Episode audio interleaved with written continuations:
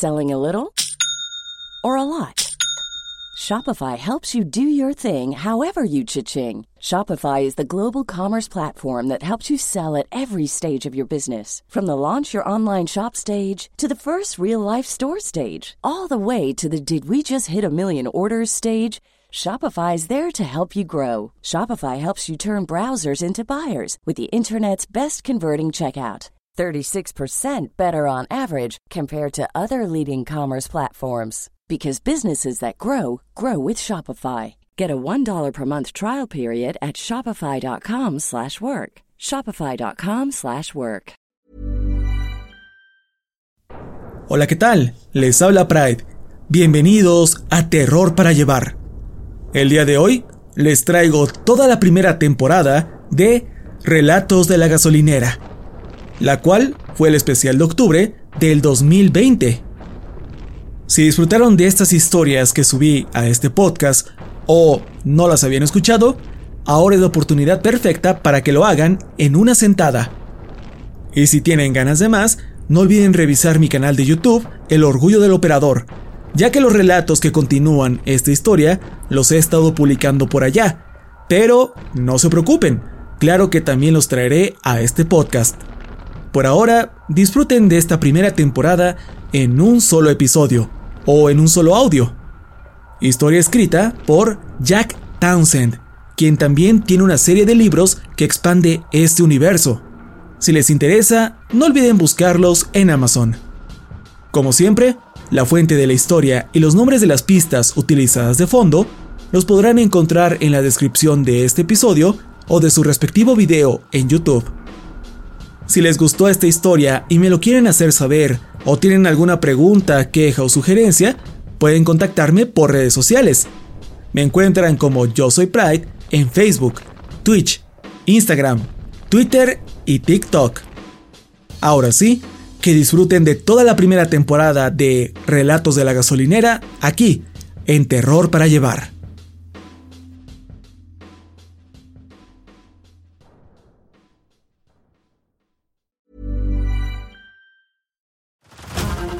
Over to Hulu this March, where our new shows and movies will keep you streaming all month long. Catch the award winning movie Poor Things, starring Emma Stone, Mark Ruffalo, and Willem Dafoe. Check out the new documentary, Freaknik The Wildest Party Never Told, about the iconic Atlanta Street Party. And don't miss FX's Shogun, a reimagining of the epic tale, starring Anna Sawai. So, what are you waiting for? Go stream something new on Hulu.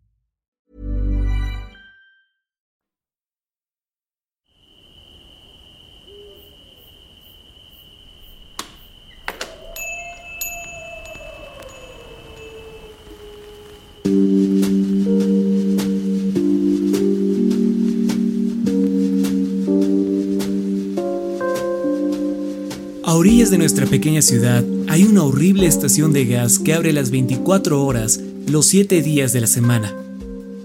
Si decidieras entrar, verías hilera tras hilera de productos de marcas genéricas, papas fritas, galletas, embutidos y otras curiosidades.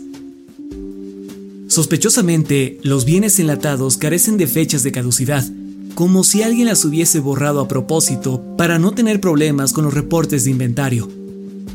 Un viejo y desgastado letrero de piso mojado cubre una enorme grieta en la base de uno de los refrigeradores, donde incontables derrames de bebidas, como refrescos y jugos, han creado algo así como un pozo pegajoso, donde yacen un sinfín de cadáveres de insectos y, de vez en cuando, algún roedor.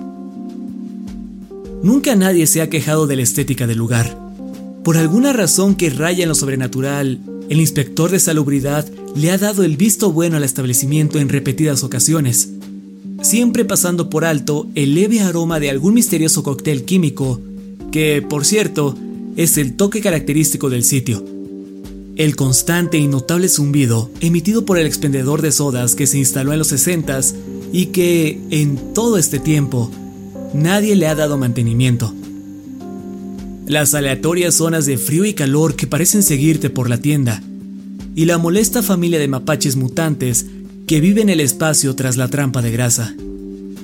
O creemos que son mutantes, Al menos estoy seguro que sufrieron alguna deformación genética o radiación cerebral.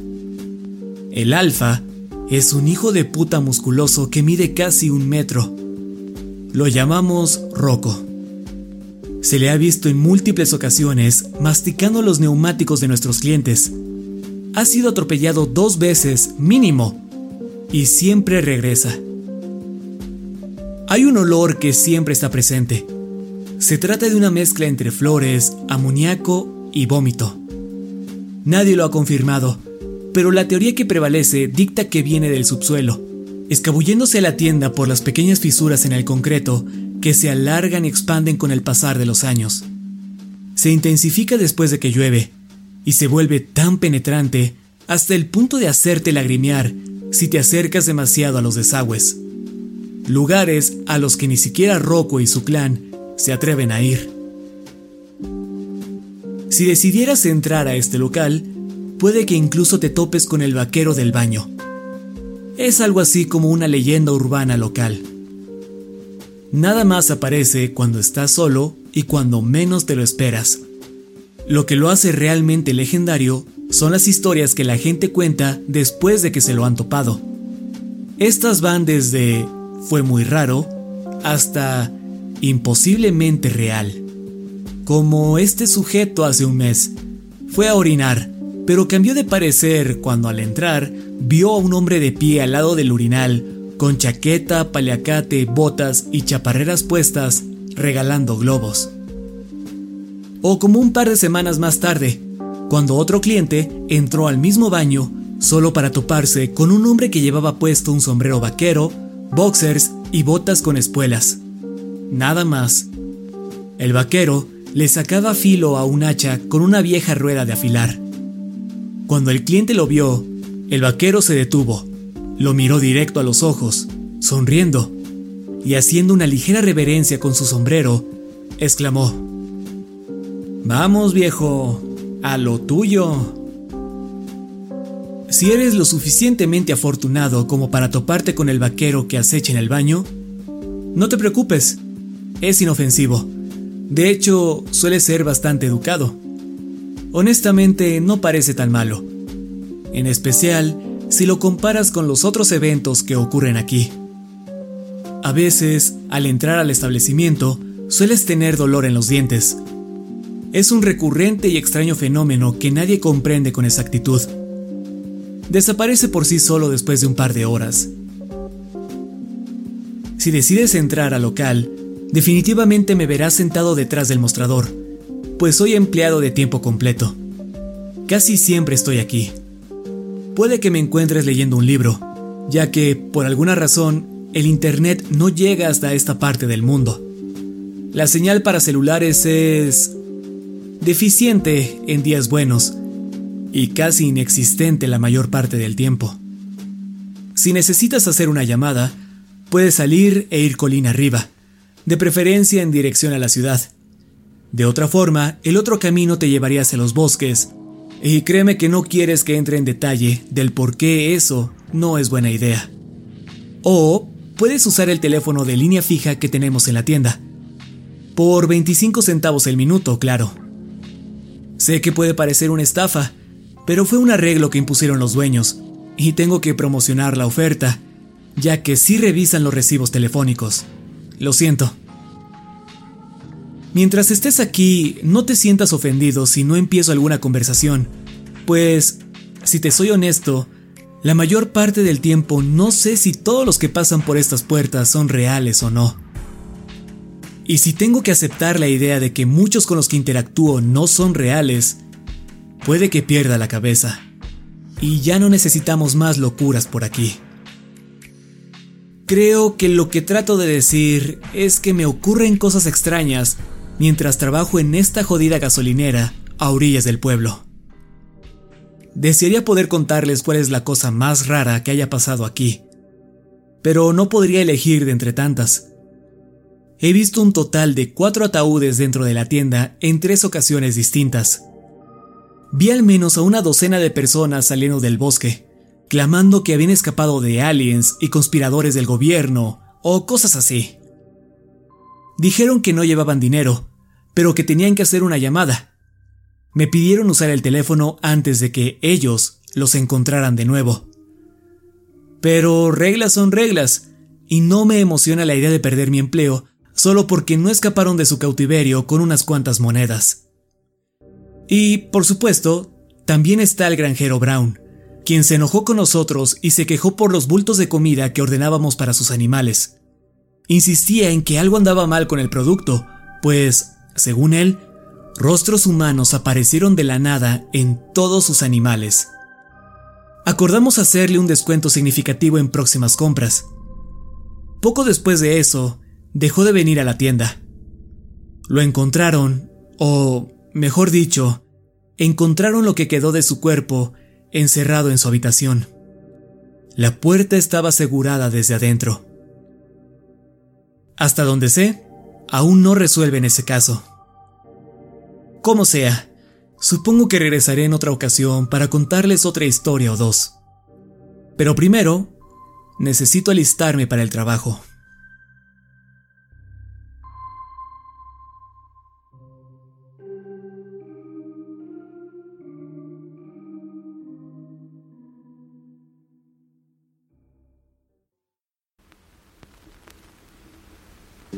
A orillas de nuestro pueblo hay una pésima gasolinera que abre las 24 horas del día, los 7 días de la semana, y a veces más.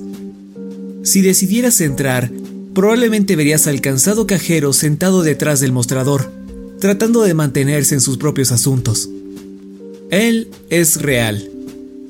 También puede que veas a alguien más, o algo más, si te da curiosidad la realidad de alguien o algo dentro de estas sucias cuatro paredes con olor a amoníaco y que albergan una colección de comida chatarra de marca genérica, déjame darte un consejo. Sigue el ejemplo del cajero y métete en tus propios asuntos.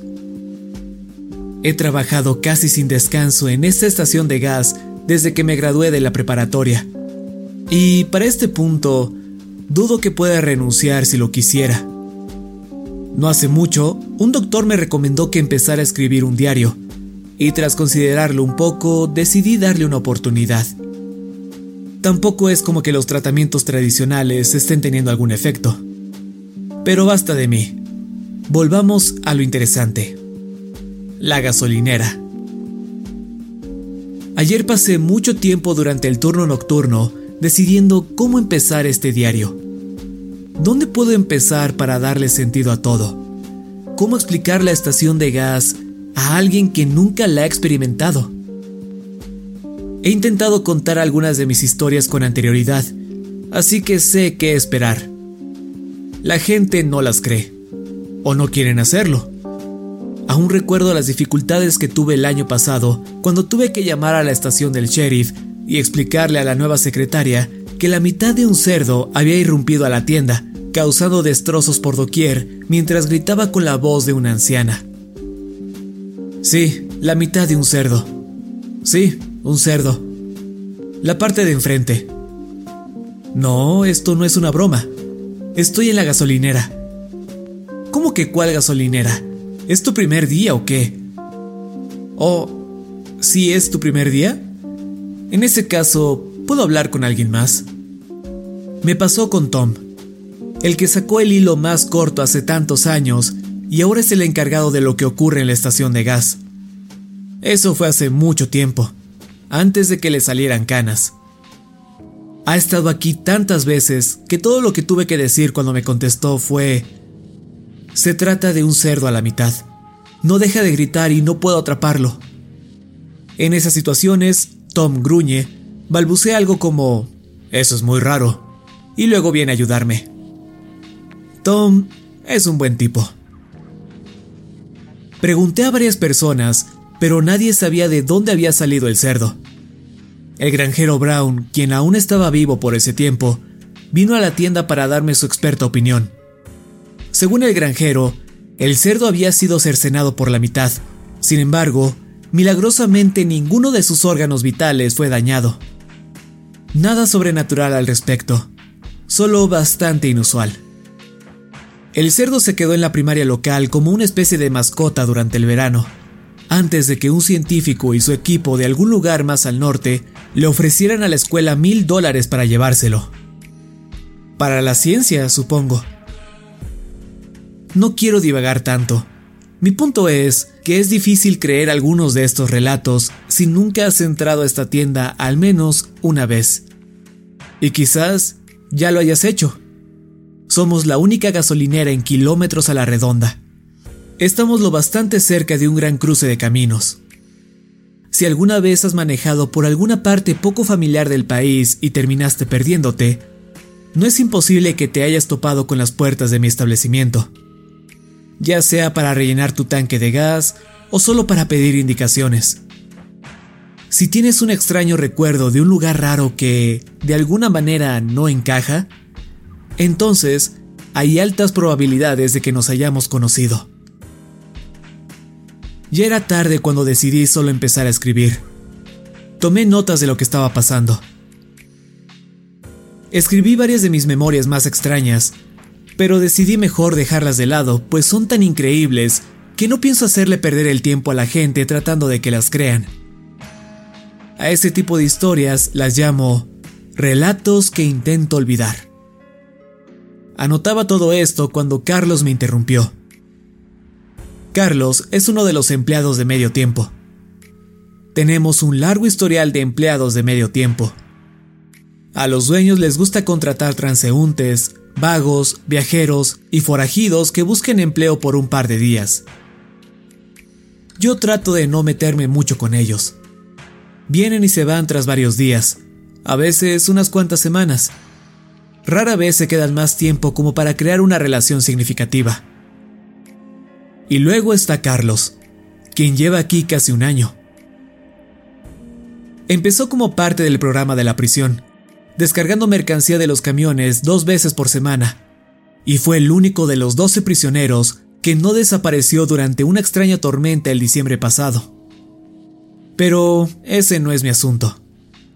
Carlos cumplió su sentencia, y cuando lo liberaron, regresó al trabajo, limpiando la tienda y descargando camiones. Viene a la tienda seis veces al día para sus turnos de media hora. Ahora que lo pienso, no estoy del todo seguro qué hace durante sus turnos. La tienda nunca está limpia y la mercancía solo viene dos veces a la semana, exclusivamente durante el día, según lo pactado tras el incidente. Tal vez algún día le pregunte a Carlos qué trabajo hace para los jefes. Todo lo que sé es que es lo más cercano a un amigo que tengo en este lugar.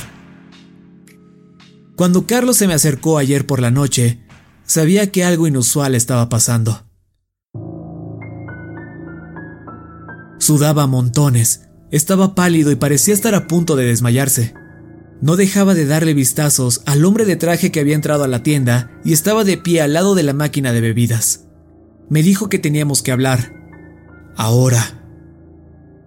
Le contesté, adelante, pero se rehusó a mencionar palabra a menos que lo siguiera hasta el congelador.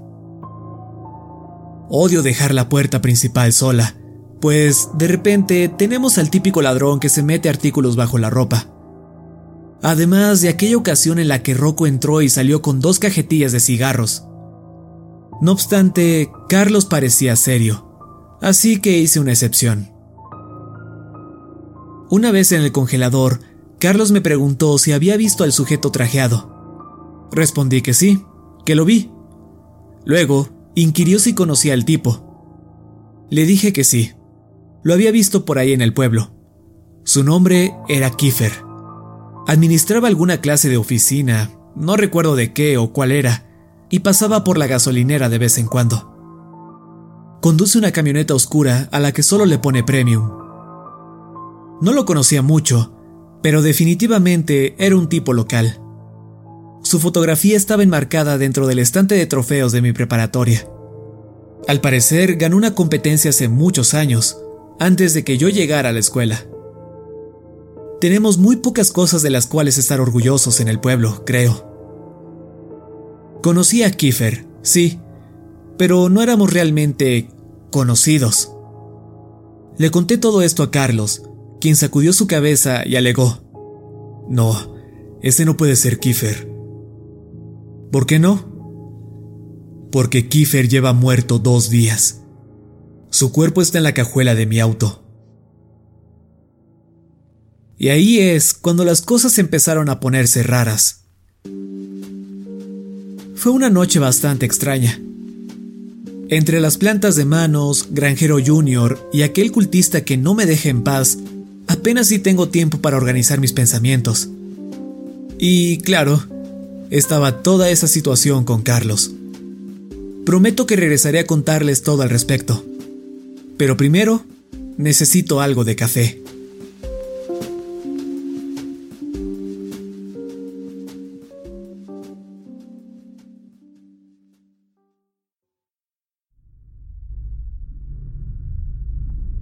Hay ocasiones en las que este mundo se acerca tanto a la fibra de la realidad misma que puedo escuchar a algo llamándome tras ese velo.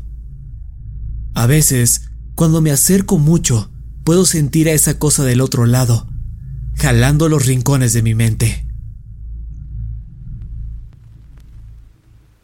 Estoy preocupado por Carlos. Parece que no se lo está tomando muy bien. En caso de que no lo sepan, trabajo en una pésima gasolinera a orillas de nuestro pueblo. Y sucesos extraños han ocurrido desde que estoy aquí. Finalmente decidí contar mis historias y, si no las han escuchado, los invito a que lo hagan. Cuando regresé al trabajo tras mi última actualización, me alegró ver un montón de papeles acomodados sobre el mostrador. Llevaban notas escritas con mi temblorosa caligrafía.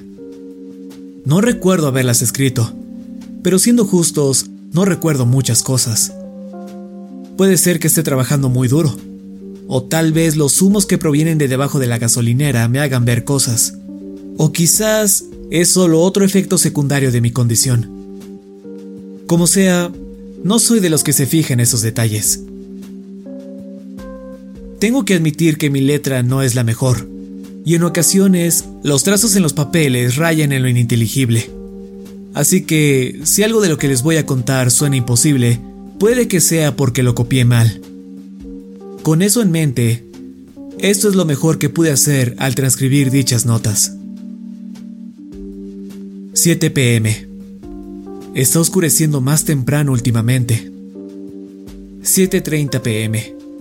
El granjero Junior vino a la estación esta noche, preguntando sobre las plantas de manos. Le conté que ya no estaban dejó su número garabateado en el dorso de un cupón por el 15% de descuento en alimento para cerdos de alguna tienda de internet. Creo que intenta darme un mensaje. 9 pm. Creo que algunos niños intentan jugarme una broma.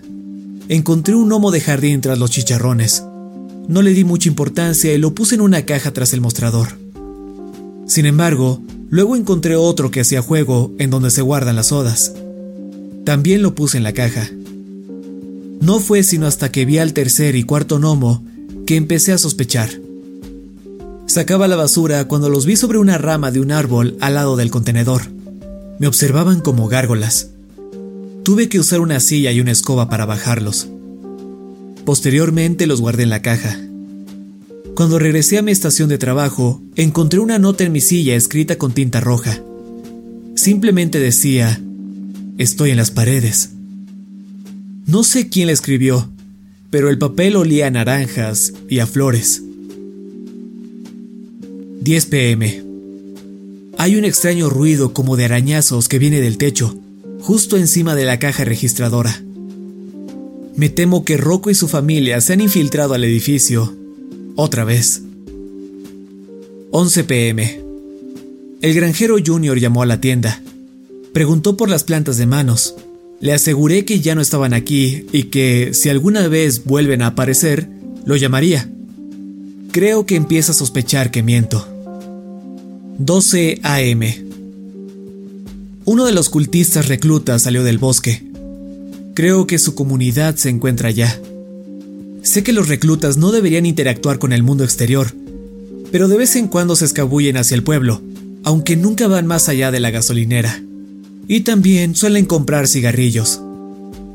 No se supone que los nuevos intenten conseguir nuevos seguidores, sino hasta que se gradúan al estado de cultista veterano o algo así. Pero este del que les hablo no es muy bueno siguiendo órdenes. Sé que no deberían tener nombres, pero voy a llamar a este Malboro. Dejaré que ustedes adivinen el porqué. Malboro se quedó en la tienda por al menos una hora tratando de convencerme de que vaya a las instalaciones con él. Odian cuando le llamo instalaciones a su hogar. Intentó persuadirme por el lado lógico. No obstante, le hice saber de forma amable pero firme que no estaba interesado en la lógica. No recuerdo en qué momento se fue. 2 a.m. Nuevamente me encontré cavando. A veces, cuando las noches son tranquilas en el establecimiento, tiendo a divagar, a perderme. Mi mente se va a algún lado y cuando recobro la conciencia me pregunto, ¿en dónde estoy? ¿Quién me controla mientras me encuentro ausente? Mi cuerpo ha hecho esas cosas tantas veces que creo que aprendió a hacerlas sin mí. Mi cuerpo reabasteció los cigarrillos. Mi cuerpo se encargó de la máquina de bebidas. Quitó el mo de las cubetas, vació las trampas para ratas y en algún punto mi cuerpo encontró una pala, fue a la parte trasera y empezó a cavar un agujero.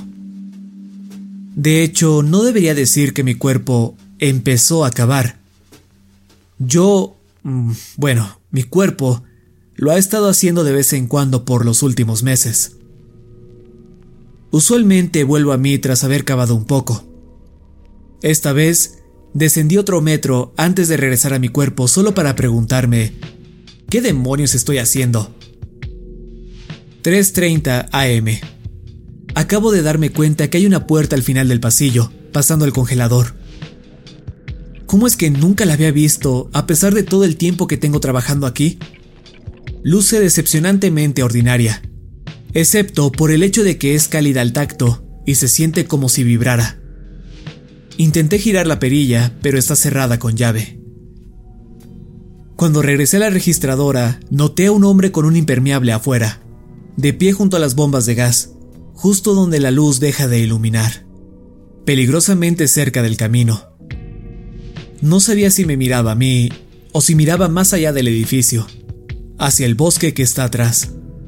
Desearía que no se hubiera quedado ahí, inmóvil, con sus brazos que le llegaban más allá de las rodillas. Los rasguños sobre el mostrador se hacen cada vez más fuertes. 3.45 am. Un hombre entró a la tienda jalando una enorme hielera blanca tras él. Tiene unos lúgubres ojos azules y vellos saliéndole de las orejas y la nariz. Largos dedos huesudos y una piel tan delgada que podías ver cada una de sus venas bajo su dermis. Portaba un bombín y olía a leche. Definitivamente nunca lo había visto. Preguntó si me interesaba hacer negocios con él.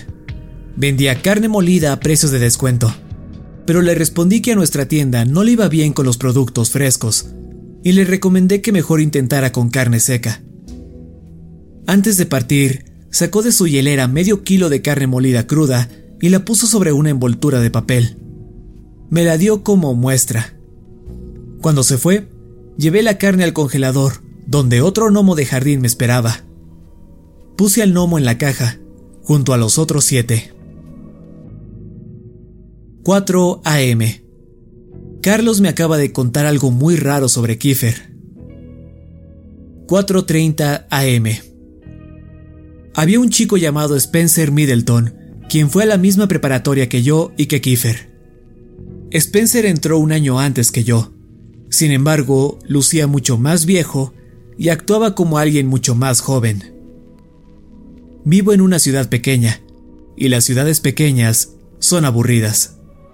En busca de entretenimiento, algunos se meten en el mundo de los chismes, otros encuentran pasatiempos más siniestros. Este último grupo suele darle algo de qué hablar al primero. Había rumores en el pueblo que decían que a Spencer le gustaba torturar y matar animales. Rumores de que los padres de Spencer y sus hermanos cerraban sus puertas por las noches cuando se iban a dormir. Y los rumores no pararon tras el incendio en la casa de Spencer, donde este último fue el único que salió ileso. Una vez vi a Spencer saltar alegre sobre una lagartija. levantaba su mirada al cielo al mismo tiempo que reía. Poco después de que su casa se incendiara por segunda ocasión, Spencer se fue del pueblo. La leyenda dice que se unió al ejército. No sabía qué pensar al respecto, así que traté de no darle muchas vueltas al asunto. Hubiese sido perfectamente feliz nunca pensando al respecto otra vez. Sin embargo, tras todos estos años, me veo forzado a hacerlo, pues Spencer Middleton acaba de entrar a la tienda y compró una taza de café. Está sentado en la barra, hablando con Kiefer. Malboro regresó. Me pidió un poco de tiempo para hablar sobre su religión falsa. Odian cuando la llamo religión falsa. Le dije que se fuera. Parecía molesto. 4.45 am. Spencer y Kiefer se quedaron en sus lugares por un rato y no compraron otra cosa más que un par de cafés. Cuando por fin se fueron, se lo hice saber a Carlos. Estuvo todo el tiempo escondido bajo una cobija dentro del congelador, aunque no entiendo el por qué. Carlos me explicó qué fue lo que pasó exactamente. Hace un par de noches terminaba su turno y acababa de irse de la estación cuando vio la camioneta de Kiefer detenerse en una zanja, al fondo de una colina. Carlos, siendo el buen tipo que es, decidió ver si Kiefer necesitaba ayuda. Cuenta que cuando se estacionó y salió de su auto, pudo escuchar algo que sonaba como un fuerte crujir aproximándose desde más allá de la línea de los árboles. Carlos fue a investigar. Es ahí cuando vio algo. Cuando le pregunté qué cosa, empezó a hablar en español muy rápido, como en un estado de pánico. No le entendí nada, pero asentí empáticamente. La única palabra que pude entender fue estrega, el cual es el nombre del licor que vendemos. Sea lo que sea que vio Carlos, lo hizo correr de vuelta a su auto y se largó de ahí sin mirar atrás. Y fue entonces cuando arrolló a Kiefer. Carlos es un buen tipo. No obstante, ahora está metido en una muy mala situación. Pasó un rato antes de que se detuviera para revisar a Kiefer y confirmar que sí, estaba muerto. No había nada que pudiera hacer. Fue un accidente. Carlos está en libertad condicional. Pero la cosa en el bosque seguía ahí y parecía que se acercaba, por lo que tuvo que decidir rápido. Así que metió el cuerpo a su cajuela y se fue. Carlos me llevó hasta su auto y me mostró el cadáver. Puedo confirmar al 100% que Kiefer era el cuerpo en la cajuela. Y no solo por su inconfundible rostro, sino también por su teléfono y la cartera que llevaba consigo. 5 a.m. Me cansé de los rasguños y saqué la escalera del almacén para ver qué estaban haciendo los mapaches allá arriba. Sin embargo, en cuanto levanté una de las losas del techo, lo único que vi fue otro gnomo. Con ese llevo una docena hasta ahora. 6 a.m. El hombre del impermeable sigue afuera. El cultista volvió, demandando hablar conmigo. Insistía que, si le daba la oportunidad, vería que su raciocinio es absoluto y perfecto, y que sería un tonto si no me unía al nirvana y a la lógica perfecta que conformaban la estructura de sus creencias. Accedí a escuchar sus argumentos iniciales si a cambio le decía al hombre de la gabardina que se fuera. Una vez acordado el intercambio, me forcé a escucharlo. Honestamente, tenía buenos puntos. Pero supongo que eso es esperarse de una forma de pensar viral, lo suficientemente poderosa como para convencer a gente normal de que abandonen sus vidas para irse a vivir a la comuna en los bosques, más allá de la horrible estación de gas a orillas del pueblo se llaman a sí mismos matematistas. Creen que la humanidad existe solo para cumplir dos misiones morales, disminuir el sufrimiento y aumentar la felicidad. Una vida exitosa aumenta más la felicidad que el sufrimiento. Una vida decente disminuye más el sufrimiento que la felicidad. La bondad de una persona se puede determinar por la cantidad de felicidad que sumaron y el sufrimiento que restaron. Obviamente, si el individuo tiene una medición negativa, es decir, si han aumentado más el sufrimiento que la felicidad, o si han disminuido menos sufrimiento que felicidad, entonces eso básicamente nos dice que dicha persona es mala. Por lo tanto, si una persona causa una tremenda cantidad de felicidad y dolor, uno simplemente tiene que determinar cuál fue más grande y usar esta rúbrica para determinar si dicho individuo es bueno o malo. Sencillo, ¿verdad? Los matematistas creen que el mundo se ha equivocado en cómo miden el bien y el mal. Por eones hemos intentado aumentar nuestra felicidad, cuando en realidad deberíamos enfocarnos en disminuir el sufrimiento. La felicidad se maneja como un concepto fluido. Cambia de un momento a otro y entre más felicidad generes, más difícil es de mantener. Por otro lado, el sufrimiento es consistente. El sufrimiento es el resultado de que la felicidad se acabe. El dolor es puro y eterno. Para un matematista, ser supremamente bueno significa que simplemente deben terminar con todo el sufrimiento. Es por eso que trabajan en una bomba para destruir todo el planeta. Al erradicar la vida en la Tierra, le ponen fin a una infinita cantidad de sufrimiento en el futuro. Con cada vida que arrebaten, acaban con un posible linaje entero de personas que nacerían en una vida de dolor. Cada muerte es por piedad. Cada momento de felicidad que ya no sucederá palidecen a comparación de todos los momentos tristes que también se prevendrán. Y así, Malboro explicó que su culto asesino cree que matar es una muestra de bondad. Le dije que sus ideas eran estúpidas, que él también era estúpido, y que se fuera a hablar con el hombre de la gabardina. 6.30 am. El teléfono sonó. Esto es extraño por dos motivos. Primero, porque no era el teléfono de línea convencional. Era el celular, a pesar de que no tenemos señal aquí afuera. Y segundo, porque se trataba de el celular, aquel que le quité al cuerpo de Kiefer. Lo admito, estaba atrapado en un dilema moral desde que Carlos confió en mí. Por un lado, Carlos había matado a alguien. Por otro, fue un accidente. Aunque el oficial a cargo de la libertad condicional de Carlos puede que no lo vea de esa forma. Creí que tendría más tiempo para pensar en el asunto. Sin embargo, cuando el celular empezó a sonar, supe que tenía que tomar una decisión. Contesté. No hablé al principio. La voz del otro lado de la línea me sonaba familiar. Tienes algo que le pertenece a mi jefe. Eres Spencer Middleton. Su celular y su cartera, contesté. ¿Qué? No, no nos importa mierda como esa. Podemos comprar más teléfonos y más billeteras. Tú sabes lo que queremos. Tenía razón, lo sabía.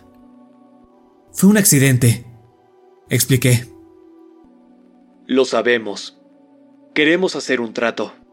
Me lo regresas y fingiremos que todo este asunto nunca pasó. ¿Podemos hacer eso? Absolutamente. 7.30 am. Carlos vino para cumplir su turno hace una hora y le expliqué el trato. No estaba muy emocionado que digamos, pero como se lo expliqué, no tiene opción. Estacionamos el auto de Carlos tras la tienda cerca de donde crecen las plantas de manos, y nos aseguramos de no acercarnos demasiado como para que nos tomen de los tobillos. La vagoneta de Kiefer llegó minutos después. Spencer estaba al volante. Él y Kiefer bajaron sin decir palabra. Nos observaron y abrieron la parte trasera de su vehículo. Carlos abrió su cajuela. Kiefer y yo nos observamos mutuamente, manteniendo contacto visual todo el tiempo mientras Carlos y Spencer transferían el cuerpo de un vehículo al otro.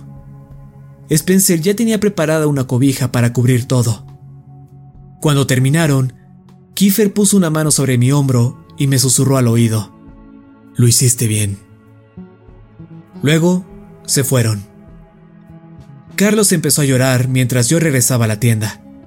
Casi era de día, tiempo para que el nuevo empleado empezara su turno. 8 a.m. El nuevo se ha retrasado y se me hace tarde para el almuerzo. Le saqué provecho a mi tiempo extra en el trabajo, poniéndole precios a los gnomos de jardín.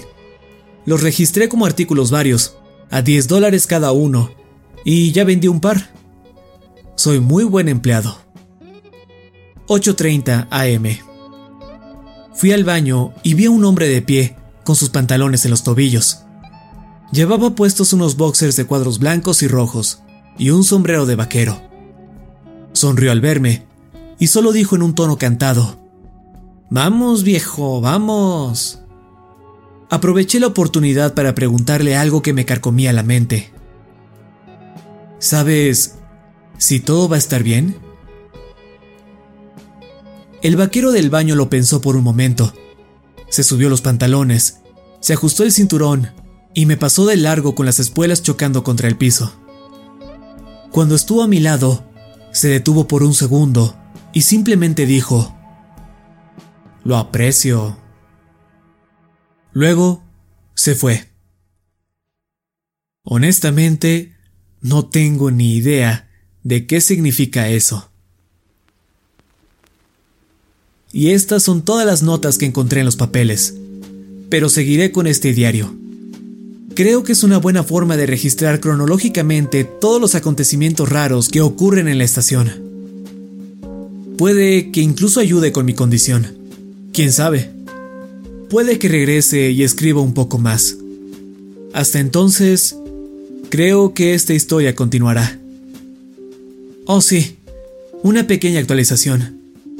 Decidí dejar fuera la parte en la que revelaba el número y dirección del granjero Junior.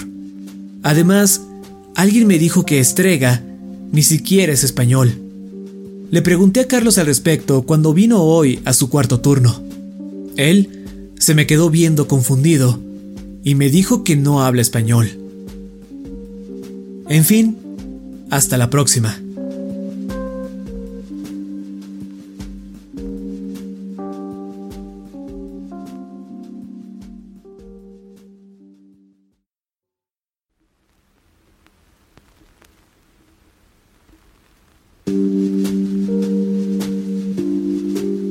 Debería empezar disculpándome con todos los que hayan escuchado la parte 4.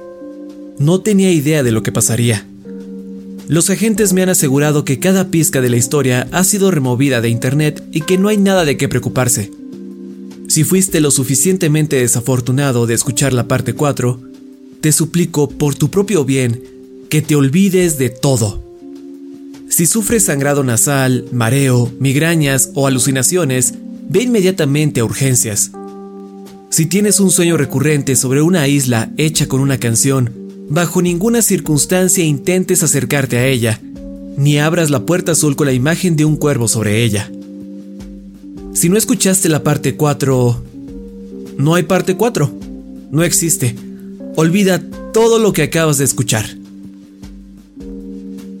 Para este punto, puede que ya sepan que existe una pésima estación de gas a orillas de nuestro pueblo y que cosas extrañas han estado ocurriendo aquí.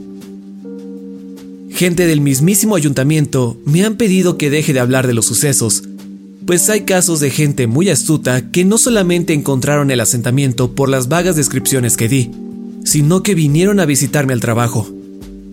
Escuché que una de estas personas terminó uniéndose a los matematistas, y hasta donde yo sé, dos más han desaparecido. De nuevo, les pido disculpas. Justo ahora no estoy trabajando. Es el primer día libre que tengo desde que empecé a escribir mis historias. El tiempo fluye de forma curiosa por aquí. Avanza lento y rápido al mismo tiempo, como si un espeso jarabe fuese disparado por una escopeta. Fue buena idea escribir el diario. Tengo un poco de tiempo antes de que se apague mi laptop, y creo que sería el momento perfecto para transcribir las entradas de mi diario, antes de que se acabe la batería o antes de que la pérdida de sangre me afecte. Justo ahora es una carrera por ver qué ocurre primero.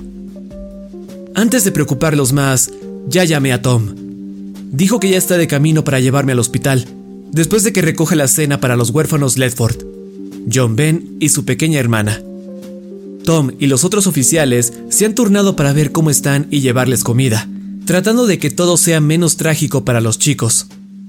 Han estado solos desde el incidente que definitivamente nunca ocurrió.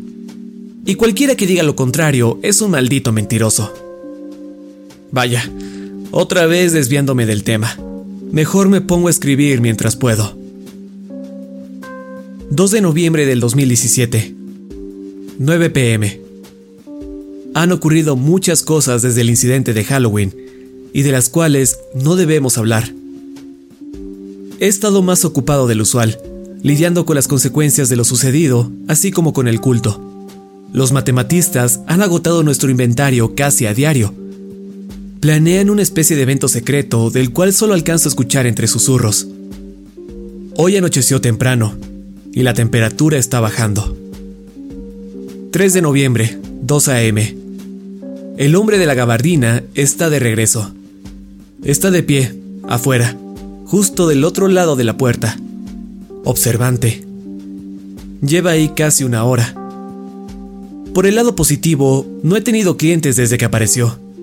Por el otro lado, no dejo de pensar que intenta meterme ideas en la cabeza. Aunque eso le será imposible. Ya tengo práctica. Kiefer vino hace unas horas, antes de que anocheciera, y se sentó a tomar café por un rato. Eventualmente, Spencer Middleton apareció Spencer habló con Kiefer. Luego se acercó a mi caja registradora, gritando a todo pulmón. Tomó un pequeño estante de boletos de lotería y lo arrojó hasta el otro lado del lugar. Era obvio que algo lo había enfurecido. Fue entonces cuando me quité los audífonos. ¿Todo bien? Pregunté estúpidamente. Sabía perfectamente que nada nunca estaba bien.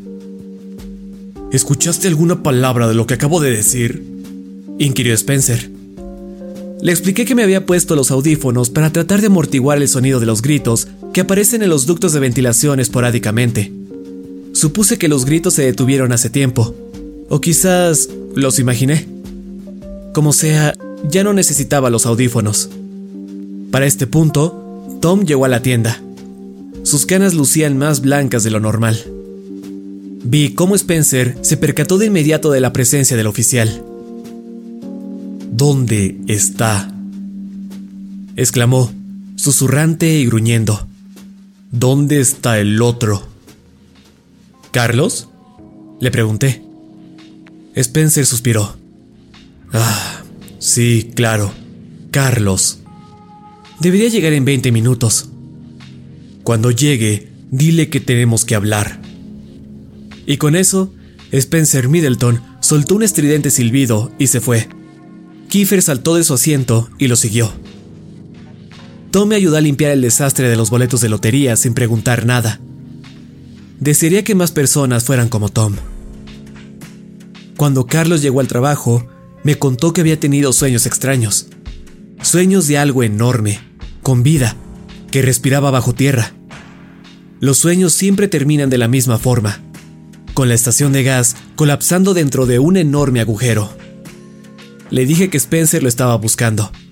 Fue entonces cuando Carlos se puso solemne y me preguntó si podía mostrarme algo. En el congelador, tras un montón de cajas con la leyenda Non Ampriré, que por cierto, no tengo idea qué signifique eso, han estado ahí desde que tengo memoria. Había algo que se movía bajo una cobija, y bajo la cobija había otro Kiefer.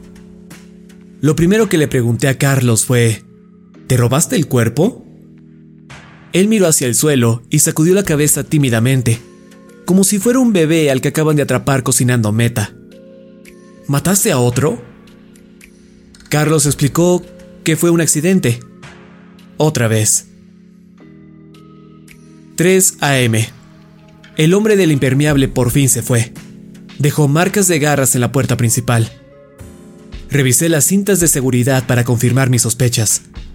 Siempre se queda justo fuera del alcance de las cámaras. ¿Por qué no puedo recordar cómo luce su rostro? 3.30 am. Malboro fue el primer cliente que tuve después de que el hombre de la gabardina se fuera. Le dije que me sorprendía verlo aún con vida. Él pensó que era un cumplido y me lo agradeció. Le pregunté si estaba listo para el gran evento. Sin embargo, solo se me quedó viendo, sin expresiones. Era evidente que no tenía idea de lo que estaba hablando, así que le conté cómo había descifrado el secreto. La inusual actividad cultista, los murmullos, todas las compras de suministros. Sabía que algo estaba a punto de pasar. El rostro de Malboro se fue quedando pálido mientras le hablaba, y salió corriendo de la tienda antes de que terminara con la bebida de 99 centavos aún en la mano. Sé que debería llenar un reporte por el robo, pero simplemente no puedo hacerlo. No sé cómo explicarlo. Es muy difícil. Pero hay algo en Malboro que me hace sentir lástima por él. 6 a.m. Otra vez estuve cavando. No sé cuánto tiempo estuve afuera, o quién atendía la tienda en mi ausencia. El agujero ahora es tan profundo que casi no pude salir por mi cuenta. Debería considerar preguntarle a un doctor si esto es normal. 8 a.m. Malboro está llorando en el almacén. Más o menos entendí el porqué entre sus sollozos. Al parecer, durante la última semana, mandaron a Malboro en alguna clase de misión, y no estaba enterado de lo que estaban haciendo los cultistas con los suministros. Cuando anoche regresó a las instalaciones, encontró el sitio completamente abandonado. Las camas sin tender, algunos platos aún tenían comida en ellos, la chimenea seguía encendida. La ropa de todos permanecía guardada en sus respectivos baúles, al lado de sus bolsas de dormir. Pero las personas, todas y cada una de ellas, se habían ido.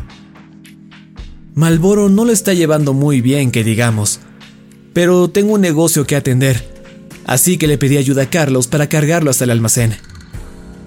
Pensé que lo que está ahí adentro podrá resolver alguno de sus problemas y luego... no lo sé. ¿Irse a casa? 4 de noviembre, 9 pm. Se acaban de ir los exterminadores. Dicen que esta vez sí atraparon a todas las serpientes, pero tengo mis dudas. 5 de noviembre, 5 pm. Kiefer volvió a la tienda, amenazándome ligeramente. También preguntó por Carlos, no obstante, le dije que estaba harto de ser el intermediario y que si tenía asuntos pendientes con él, entonces debería hablarlos con él.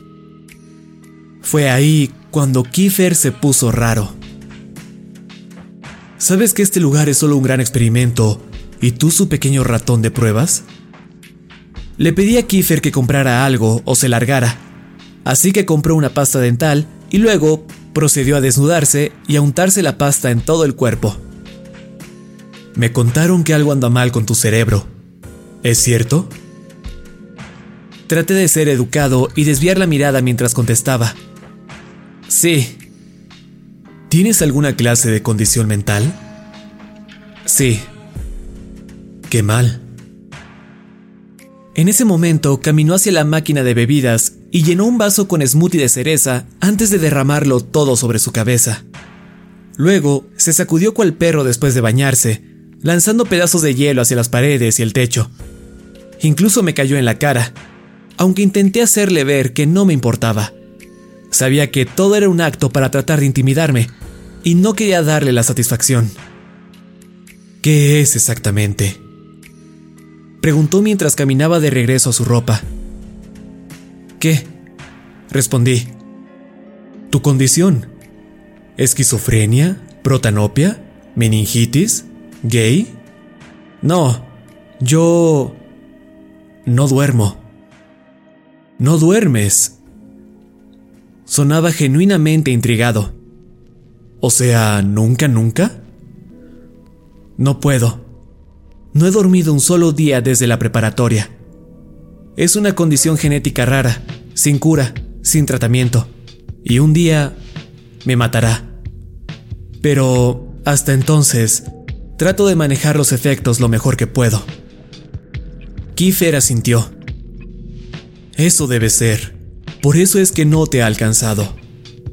¿Por qué? ¿Qué? ¿Quién no puede alcanzarme? Justo entonces, Spencer entró a la tienda, le tiró una frazada a Kiefer y lo apresuró a la camioneta para que lo esperara ahí. Un momento después, regresó a la tienda y me ofreció 100 dólares por la cinta de seguridad de esa noche. Ahora me pregunto, ¿en qué gastaré 100 dólares? 9 pm. Empiezo a sospechar que algo no anda del todo bien en la tienda. He estado encontrando envolturas vacías de caramelos tiradas por ahí. Las cintas de seguridad se borran misteriosamente. Ruidos extraños salen de las paredes a mitad de la noche, cuando se supone que estoy solo. Quiero decir, más ruidos extraños de lo normal. Al principio asumí que solo eran los mapaches. Sin embargo, ahora sé la verdad. Ahora sé que Malboro ha estado viviendo aquí por al menos dos días. Acaba de salir del almacén usando una bata. Me miró, asintió con la cabeza mientras tomaba un trozo de carnaza y entró al baño. No se me había ocurrido la idea de que Malboro nunca se fue. 6 de noviembre, 4 a.m. Por fin pasó. Supongo que solo era cuestión de tiempo. Sé que debería sentir culpa o pena, o cualquiera de las emociones que una persona normal tendría tras ver algo como eso, pero solo puedo sentirme avergonzado. Volví a la conciencia tras un par de horas, con pala en mano. Había estado cavando otra vez, y en esta ocasión progresé bastante. El hoyo medía al menos dos metros de profundidad.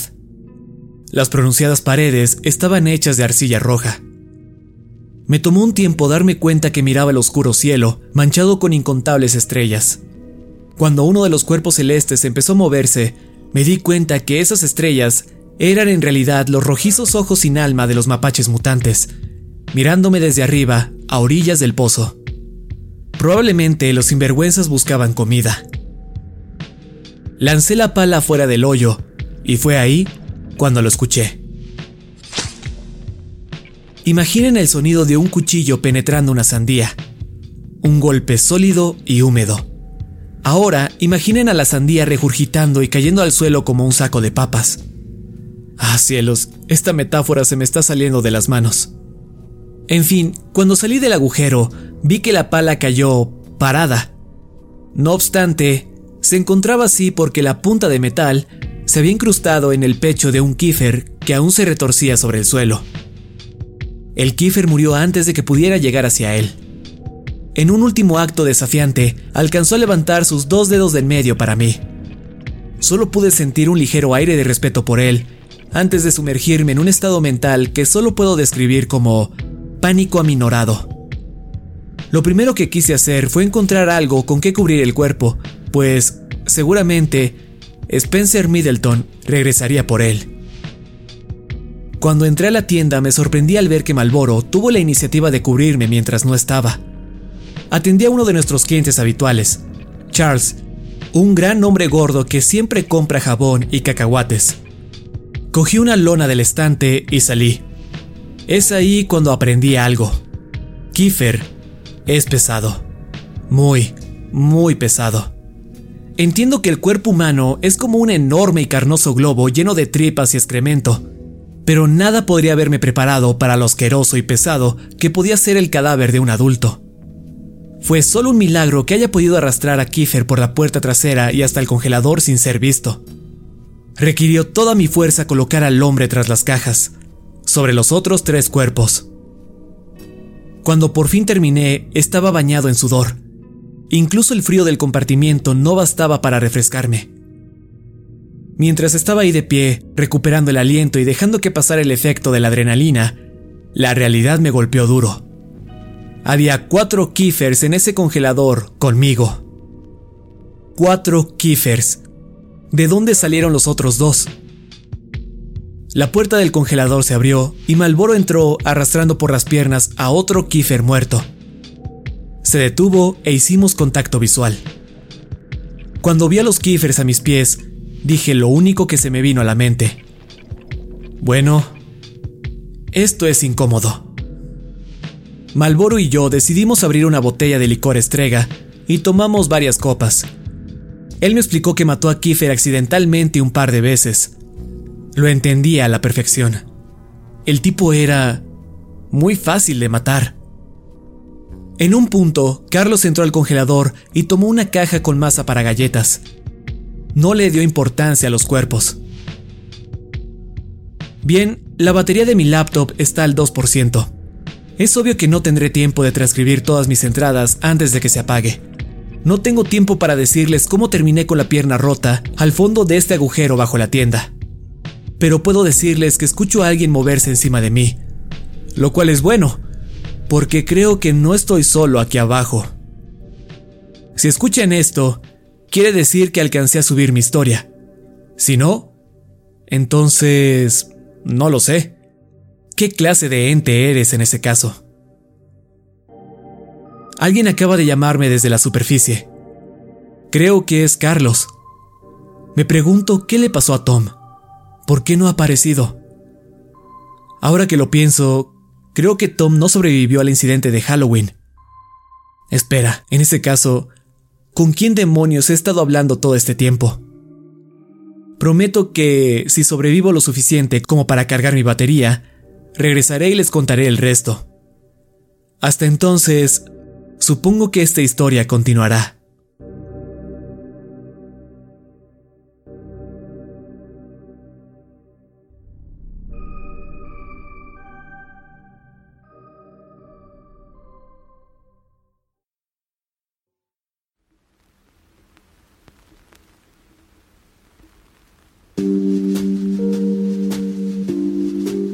Hola a todos, soy yo, Jerry, de la estación de gas a orillas del pueblo, orgulloso de ser el nuevo miembro del equipo.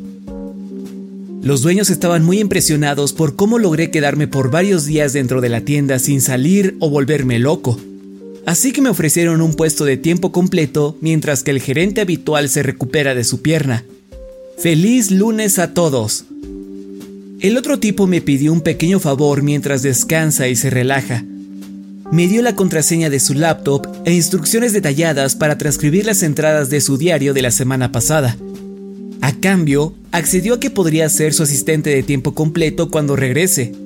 Yo me entero de qué esperar de este trabajo gracias a su documentación y él puede continuar su pequeño y extraño blog. A eso es a lo que yo llamo un trato justo. Si les soy honesto, esto es lo mejor que me pudo pasar en estos momentos. Desde que el programa se disolvió misteriosamente con la comunidad matematista, me he sentido sin rumbo y vulnerable. He perdido peso y tengo problemas para dormir. Y cuando puedo hacerlo, no dejo de tener estos raros sueños sobre un enorme ser muy por debajo de la gasolinera, esperando para devorarnos a todos. Claramente, alguien cometió un error y nadie se fijó en mí. Si alguno de mis viejos hermanos y hermanas sigue allá afuera y ven esta publicación, por favor, por favor, por favor, contáctenme. Dígale a los superiores que me olvidaron, que no estoy loco. Los extraño, los amo. Antes de empezar, quiero contarles que unos sujetos de traje pasaron por aquí y sugirieron que, si este blog continuaba, debería hacerme un análisis de próstata o algo así. Si alguien sigue vivo tras leer la historia sobre lo que ocurrió aquí en Halloween, no esperen a que los síntomas aparezcan. Por favor, acérquense a su sala de urgencias más cercana o llamen al Centro de Control de Enfermedades y díganles que sufren los efectos del síndrome Romald. En fin, de regreso al diario.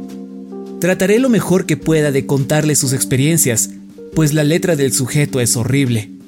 Aquí están las partes que pude entender. 7 de noviembre del 2017, 7 pm. Vi al hombre de la gabardina otra vez cuando saqué la basura.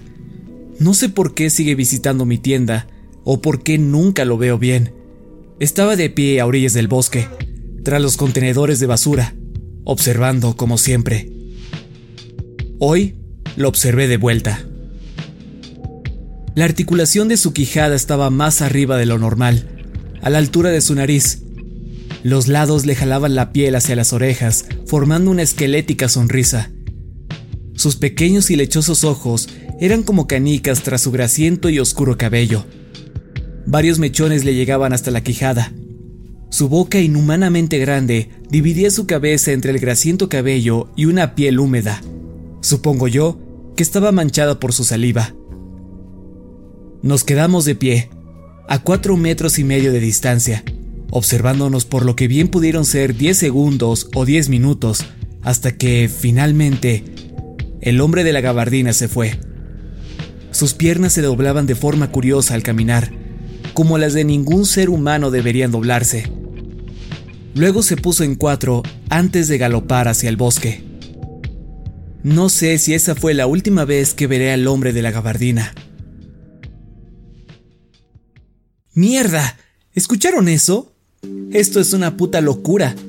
Lo siento, soy Jerry otra vez. Prometo no hacer mucho esto de los comentarios a media historia. Solo tenía que decir... Cielos, ¿saben?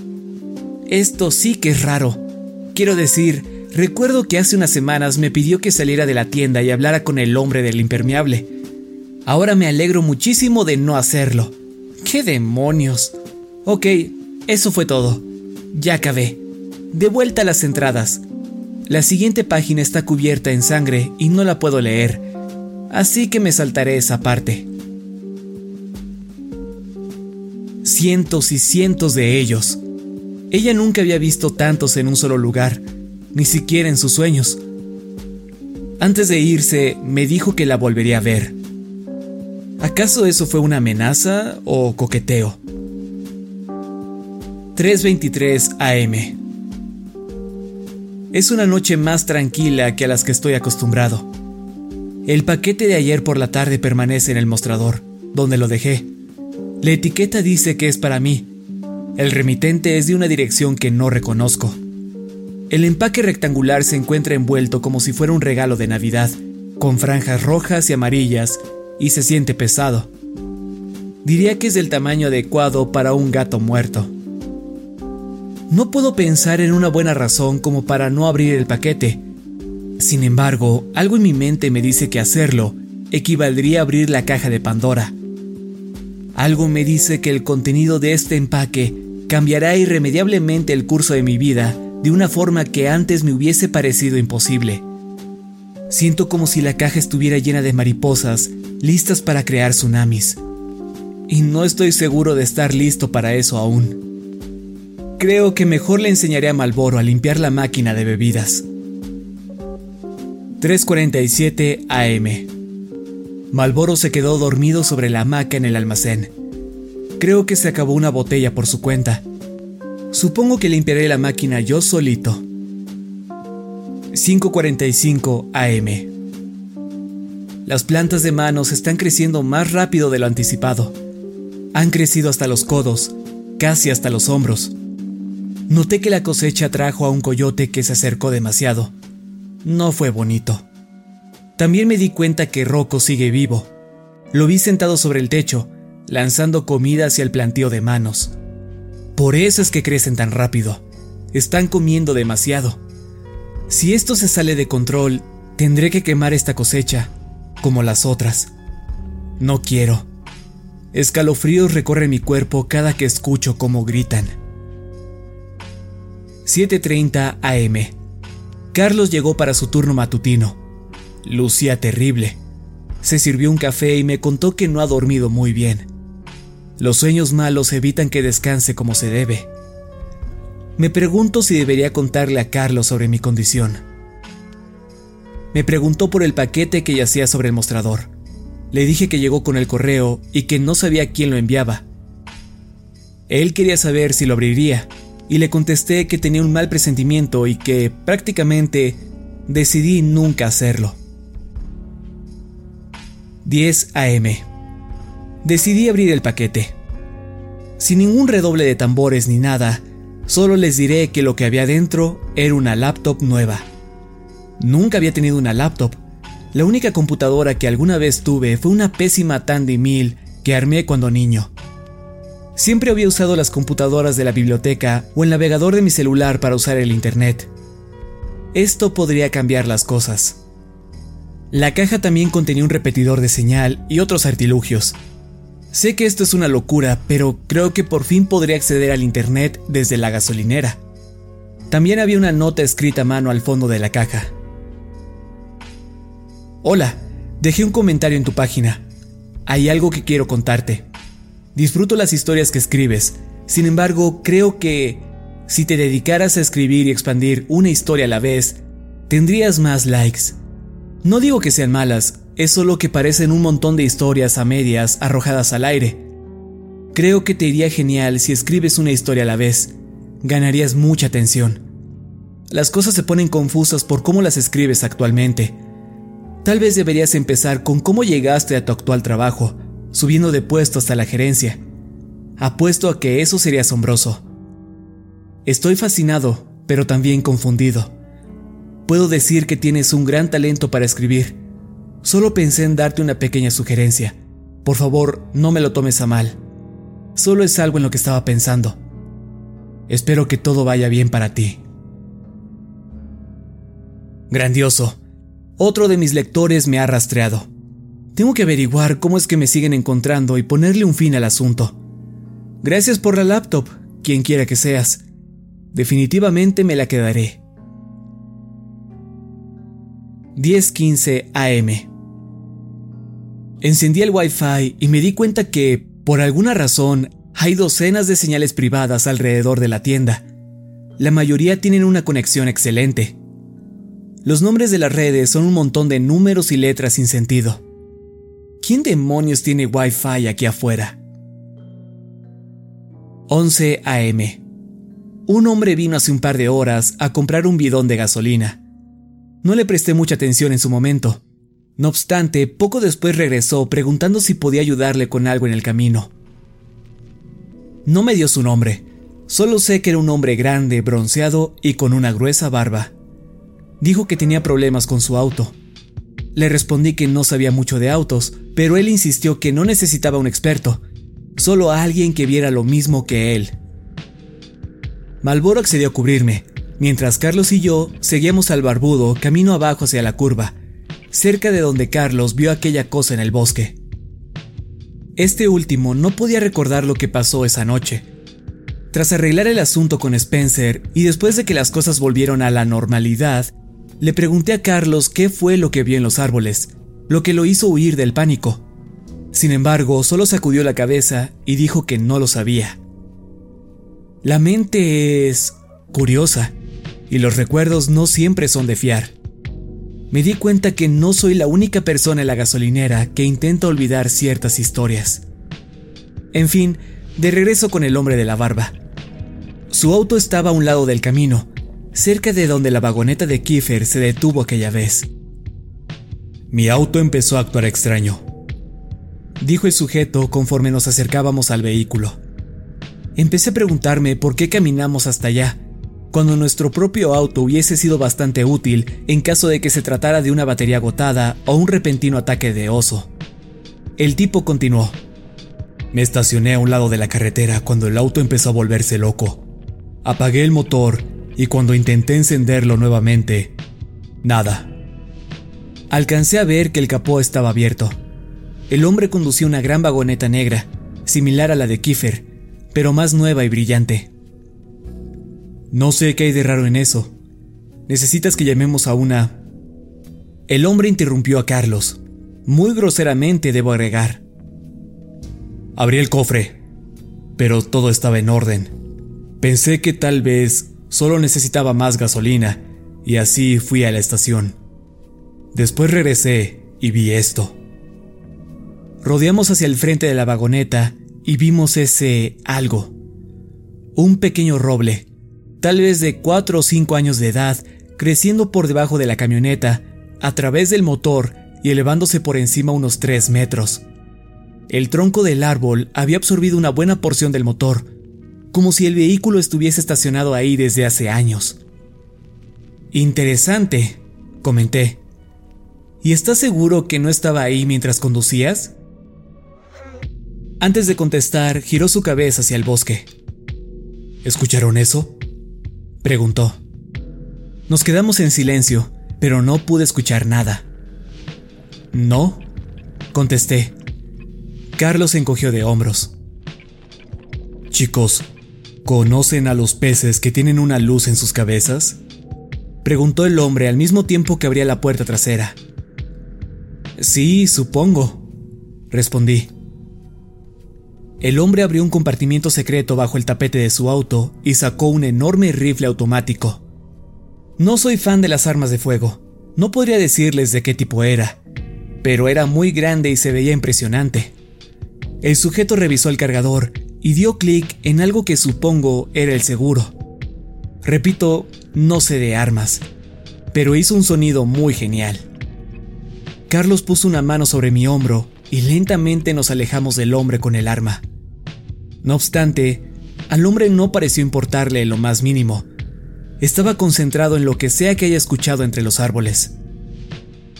Si tengo razón, me temo que tienen uno de esos peces en el bosque. Está sacando algo para traerme. Me hace creer que escucho cosas. Y cuando vaya a buscar ese algo, ¡bam!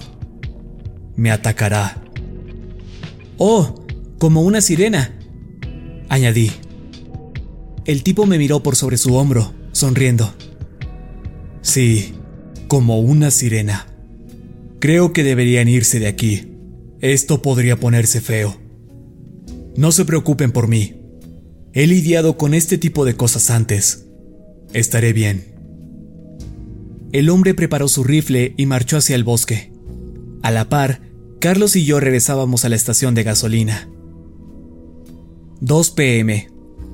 Es hora de irme a casa. Aún no he usado la laptop. Puede que mañana empiece a transcribir estas entradas. 8 de noviembre, 6 pm. Últimamente oscurece muy temprano. Vi que la vagoneta del hombre barbudo sigue al fondo de la colina, con el árbol aún creciendo a través de ella.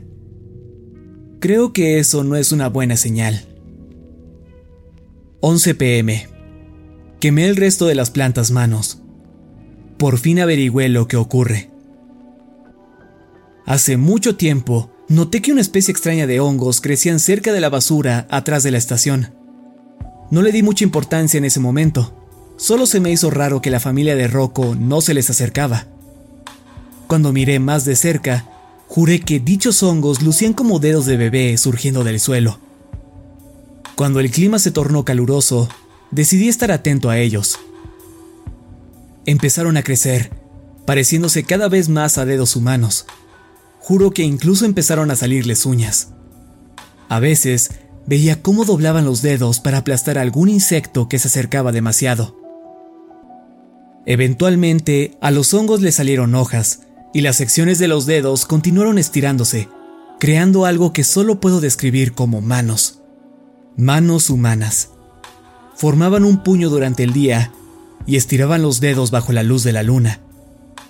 Cierta noche, cuando no tenía tanto trabajo, decidí desenterrar una y llamé al granjero Junior para su opinión profesional.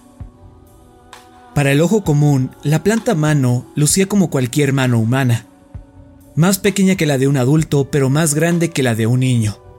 Adolescente. Por la muñeca se convertía en una retorcida raíz con olor a azafrás. A lo largo de toda la planta le crecían pequeñas hojas. Granjero Junior se quedó en la estación un rato, observando la que había desenterrado. Me preguntó si había más de esas cosas. Le mentí y le dije que no. Les pregunté a los dueños del lugar qué querían que hiciera. Lo pensaron por un par de días y luego me indicaron que las dejara ahí. Creo que esperaban sacarle dinero a las plantas de alguna forma. Sin embargo, con el tiempo todos olvidaron que estaban ahí. Todos menos yo. Y el granjero Junior, claro.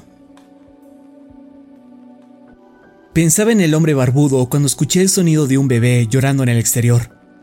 Estaba solo en la tienda, y mi primer instinto no fue el heroico que todo el mundo tendría, salir corriendo para encontrar al pobre bebé. No, lo que yo hice fue un poco más crudo e irracional. Me pregunté, ¿cómo diablos llegó un bebé hasta acá sin que lo notara? Algo no andaba bien. El llanto, el cual pude deducir que venía desde orillas del claro, se hacía cada vez más fuerte y desesperado. Busqué a Malboro, pero no pude encontrarlo por ningún lado. Si iba a investigar el misterioso llanto de un bebé en el bosque, tendría que hacerlo solo. Recordé al hombre de la barba, escuchando el llanto de la sirena. Recordé lo que escuchó Carlos y el Estrega, y me di cuenta que no creía en lo absoluto estar seguro si salía al bosque, o que en realidad hubiese un bebé allá afuera. Pero ¿qué tal si... Tomé una linterna y fui a la parte trasera de la tienda. El llanto parecía adentrarse cada vez más en el bosque, como si algo cargara al bebé y se moviera sin importarle los árboles o cualquier barrera física. Me adentré en el bosque, lo suficiente para encontrarme con lo último que esperaba encontrar. Parecía que el planteo de manos se había extendido más allá del pequeño terreno afuera de la tienda. Aquellas plantas que había observado e incendiado cuando se ponían muy agresivas no estaban tan controladas como creía. Pues aquí afuera, a solo unos pasos dentro del bosque, había una planta que no noté antes, una que nunca podé, aplasté o quemé, una que quedó libre para crecer tanto como pudiera. Aquí afuera había una planta mano que creció tanto que se cayó. Creció más allá del hombro. Le salió una cabeza, un torso, entre pierna y piernas. Aquí afuera se encuentra un cuerpo humano cubierto por pequeñas hojas, acurrucado sobre el suelo y con gruesas raíces que sobresalen de la tierra. ¿Y qué es lo más raro de todo? Que era un cuerpo que reconocía. El cuerpo, aquella planta que creció por completo, era Kiefer. No sé qué me poseyó en ese momento como para querer tocarlo. Tal vez solo quería asegurarme que era real, como si tocarlo pudiera probarlo de alguna forma. Cuando lo hice, sus ojos se abrieron y mostró una sonrisa. No podía moverse, las raíces lo sostenían firmemente, pero este Kiefer podía hablar, y eso hizo. Nos quedamos platicando por más de una hora. No entraré en detalles sobre todo lo que dijo, pero sí diré esto. Hay algo bajo la gasolinera. Algo grande y poderoso. Algo que tiene un plan. Y he trabajado por años dentro de una nube de gases pertenecientes a este dios oscuro. Me sentí especialmente mal cuando tuve que prenderle fuego al kiefer del suelo, así como al resto de la cosecha. Pero, honestamente, ¿qué otra opción tenía? Cuando regresé a la tienda, Spencer me esperaba. Él sabía que yo sabía. Y yo sabía que él sabía que yo sabía. Ya me esperaba lo que pasaría a continuación, pero no que lo disfrutara tanto. Spencer cerró las puertas principales y procedió a sacarme la mierda a golpes. Me gustaría decir que pude regresarle algunos buenos golpes, pero eso sería una gran mentira. Creo que ni siquiera le puse un dedo encima. Aunque sí que le jodí muy bien sus nudillos con mi cara. Así que... ¿Puntos para mí? Spencer me arrastró más allá de los baños, pasando el congelador, hacia esa extraña puerta que apenas noté hace unas semanas. Creo que, si pudiera quedar inconsciente, ya lo hubiera hecho para ese punto. ¿Por qué haces esto? Le pregunté, mientras él golpeaba la puerta tres veces. Un ruido surgió del otro lado y luego Spencer gritó. ¡Abre! ¡Soy yo! La puerta se abrió y Spencer me metió a una habitación que nunca había visto. Parecía una oficina. Un escritorio yacía junto a una pared llena de monitores, los cuales mostraban imágenes de toda la tienda y el perímetro. Cámaras de seguridad de las que no estaba enterado en medio del cuarto había un enorme agujero que parecía creado a base de esos martillos neumáticos.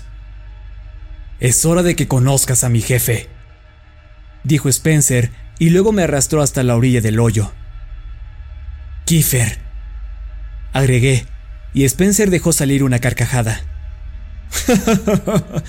no, no, Kiefer. Mi jefe puso a Kiefer allá afuera y me contrató para que lo observara. Mi jefe es mucho más grande que un estúpido político. Esperaba que Spencer empezara a monologar cual villano cliché de película, En su lugar, me lanzó a este agujero de una patada como si fuera un espartano. Creo que mi pierna está rota. Al menos creo que eso significa el hueso que sobresale de mi piel. Pero hey, no soy doctor. Estaría muy preocupado de no ser porque alcancé a robarle el celular a Spencer durante nuestra lucha. Como era de esperarse, Spencer comparte la misma conexión que Kiefer, lo que significa que por alguna razón tiene señal. Llamé directamente a Tom, así que estoy seguro que llegará pronto. Hasta que él llegue, creo que pasaré el tiempo actualizando mi diario. Alguien tiró mi laptop al agujero. ¿Quizás fue Spencer? ¿Tal vez piensa que estoy muerto? Tal vez lo estoy. De nuevo, no soy doctor. Quien sea que haya sido, creo que escuché unas espuelas resonando contra el piso al alejarse. Ah, será mejor que empiece a transcribir toda la laptop antes de que sea demasiado tarde.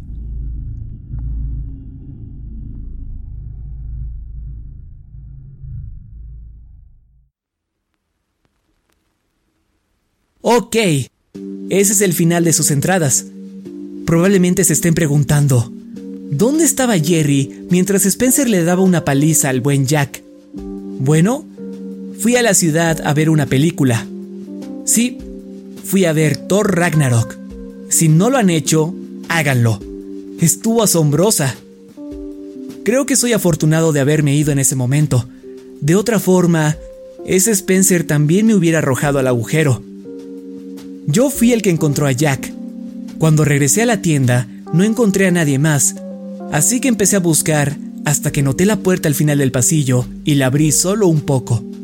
También encontré una bomba casera muy mal hecha tras la caja registradora. No tomó mucho desarmarla.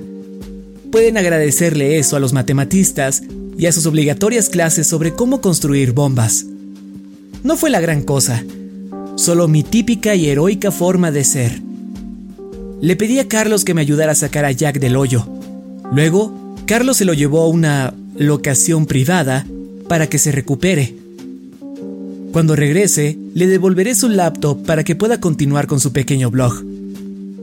Hasta entonces, solo estamos Carlos, los mapaches y yo. ¿Cómo termina Jack estas cosas? Ah, sí. Continuará.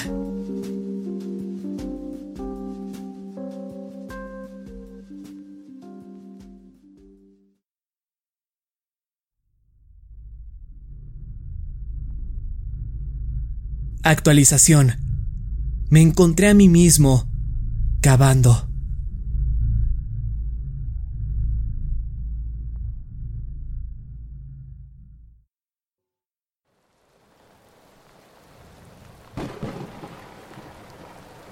Recuperarse de una herida apesta. Recuperarse de una herida cuando no puedes dormir es peor.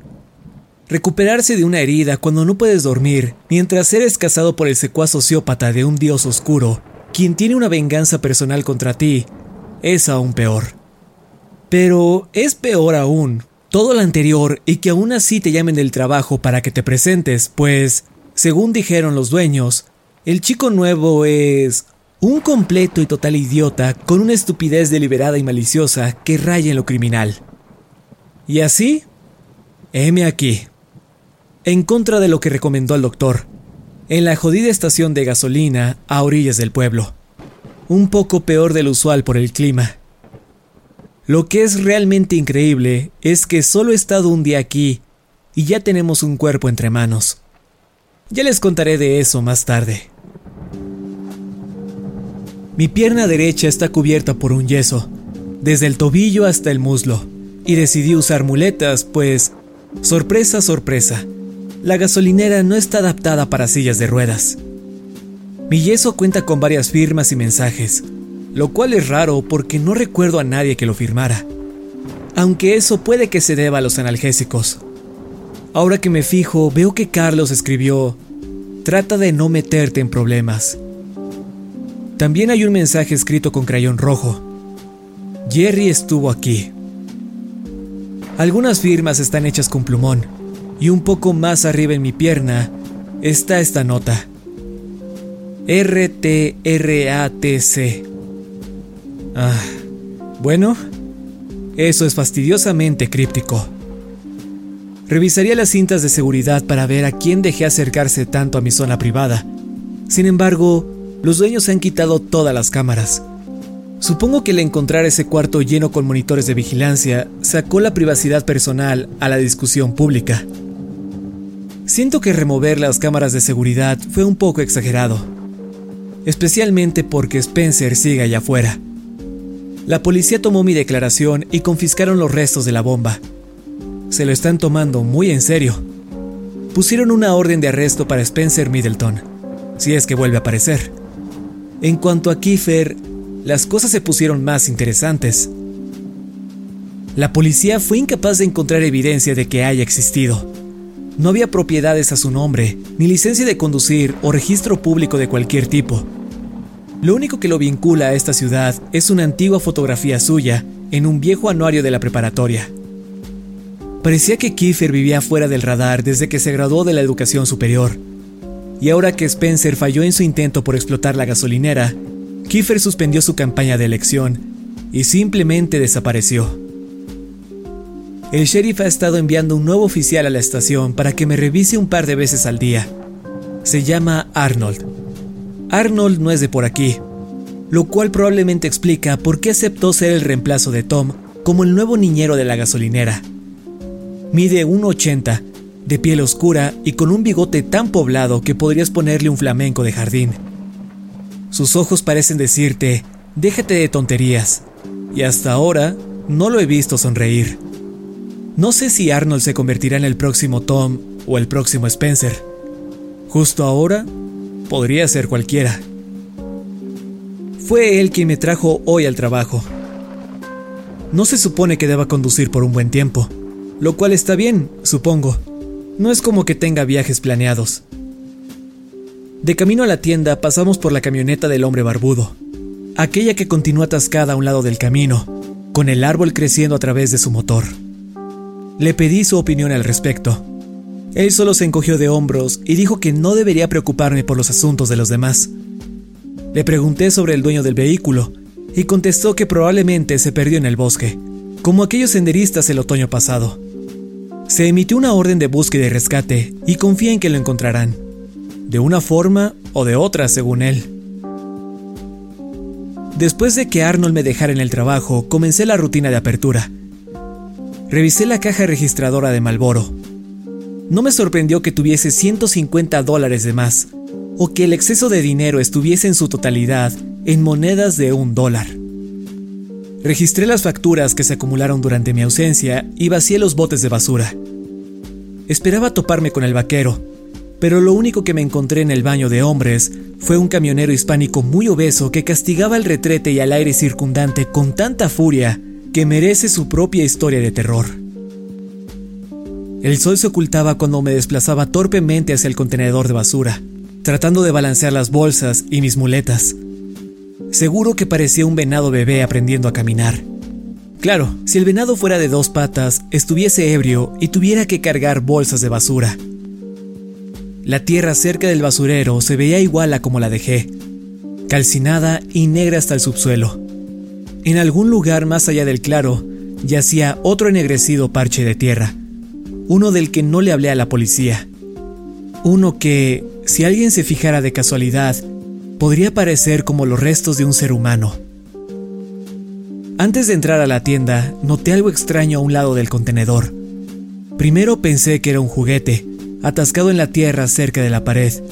No obstante, pronto me di cuenta que se movía, respiraba y se arrastraba lentamente, alimentándose de las viscosas gotas que se filtraban del basurero.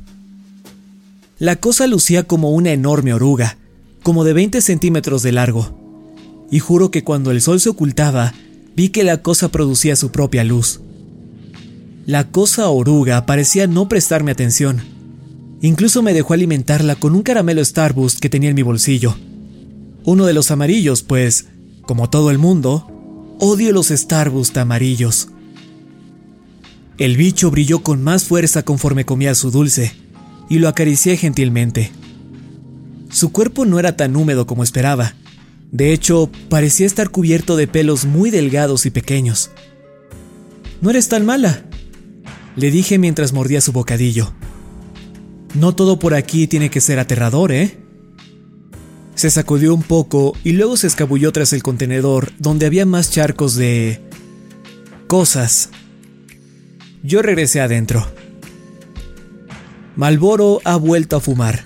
Lo dejó por un tiempo, pero luego explicó que el sufrimiento que se provocaba a sí mismo al no fumar como un desquiciado era peor que hacernos a nosotros fumadores pasivos. Y según sus antiguas creencias, no tenía sentido dejarlo. Esperaba que ya no pensara bajo esa filosofía después de que la comuna desapareció misteriosamente. Sin embargo, ahora me temo que es imposible rehabilitarlo. En fin, hoy fue un día bastante normal. Bueno, no normal. Promedio sería más adecuado. Tuvimos visitantes extraños y también gente normal. En el transcurso del día tuve un episodio de ausencia, terminé un libro, escribí varias entradas en mi diario e incluso tuve tiempo de navegar en internet por un rato. Hay otro paquete bajo el mostrador. Es para mí y viene de una dirección que no reconozco. La última vez me aventuré a abrir el paquete y resultó ser algo grandioso. Pero eso fue antes de que Spencer intentara matarme. Y, de nuevo, mis entrañas me dicen que no lo abra. Recibí una llamada un par de horas tras el anochecer. Era algo tarde. No podría decir la hora exacta. Malboro dormía en su hamaca en el almacén y yo no podía recordar al último cliente que tuvimos. Esto ocurrió durante el vacío, que es el periodo de tiempo que abarca desde el anochecer hasta el amanecer. ¿Hola? Jack, escucha atentamente. No me conoces, lo que voy a decir te salvará tu vida, pero solo si sigues mis instrucciones y haces exactamente lo que diga. En el cajón a tu derecha hay una pluma y un papel. Tómalos y escribe esto. Estas serán las reglas para tu supervivencia. 1. No dejes la estación de gasolina. No salgas bajo ninguna circunstancia. 2. No bebas el agua de la llave. Ni siquiera la toques. No la huelas no la mires. A partir de ahora solo toma agua embotellada. 3. No confíes en tus ojos. 4. Haz una barricada en... Espera, espera, espera. ¿Dónde dijiste que estaba la pluma? Ah, en un cajón a tu derecha. ¿Mi derecha o la tuya? La tuya. ¿Cómo demonios piensas que va a ser la mía? Estoy en el teléfono. Justo en ese momento, escuché la bocina de un auto. Era la vieja viuda, la señora Seastrong. Es otra mujer local. Si tuviera que adivinar, diría que ronda los 100 años o algo así. Y para este punto luce como un esqueleto envuelto por una decadente piel, con unos labios vibrantes pegados en la zona de la boca. Después de que murió su esposo, la señora Agatha Seastrong comenzó a comprar y coleccionar autos deportivos y enormes camiones, y los conducía a las afueras del pueblo durante las noches. Su más reciente compra era un Ford F550 completamente nuevo, de un verde Hulk muy brillante. En persona es una anciana muy dulce. Mide apenas 1.30. Usa zapatos especiales para alcanzar el acelerador y siempre viene a la estación porque sabe que yo puedo rellenar el tanque de gas por ella. Algo que nunca ha hecho y no tiene interés en aprender cómo se hace. Ah, dame un segundo. Le dije a la voz al otro lado del teléfono. Ya regreso. La señora Seastrong necesita mi ayuda. Escúchame. Gruñó la voz. No salgas. Si sales, eres hombre muerto. ¿Entiendes? Te escucho. Contesté, al mismo tiempo que tomaba mis muletas, listo para salir. Pero no trabajo para ti. Y con eso colgué el teléfono y salí para ayudar a la anciana. La vieja Ágata estaba feliz de verme de vuelta en la estación. Aparentemente, Malboro la ponía nerviosa. Dice que le coqueteaba y que no dejaba de fumar mientras le bombeaba gasolina a su auto. Antes de irse, me dio un paquete de cervezas light y me pidió si podía deshacerme de ellas en su lugar. No puedo decirle que no a Ágata. Cuando fui a la parte trasera para tirar su basura, vi algo increíble. La lombriz luminiscente de esta mañana había creado una enorme crisálida en la parte trasera del basurero. No puedo explicarlo, pero esto me llenó con una especie de... No lo sé. ¿Qué es lo opuesto a una crisis existencial? ¿Euforia? ¿Esperanza existencial? ¿Así se siente el optimismo? Repito, sé que no tiene sentido, pero ver a la extraña oruga come basura empezar valerosamente el viaje de la transformación me hizo sentir un cosquilleo en mi alma, como una clase de señal. Justo cuando la oruga pensó que su mundo había terminado, se convirtió en una mariposa. Yo también he sentido desde hace un tiempo que mi mundo está acabando, pequeña amiga. Quizás también estoy al borde de una metamorfosis. Tal vez el mundo no tiene que ser tan raro y aterrador. Tal vez puede ser extraño y cool. Decidí que, sea lo que sea que salga de ese capullo, ya sea una mariposa, polilla o monstruo, voy a llamarla Starburst. Me tambaleé de regreso a la tienda y eché un último vistazo por sobre mi hombro al contenedor, solo para alcanzar a ver cómo uno de los mapaches se metía la crisálida a la boca. La devoró por completo tras un par de mordidas. Luego hizo contacto visual conmigo y salió huyendo hacia el bosque.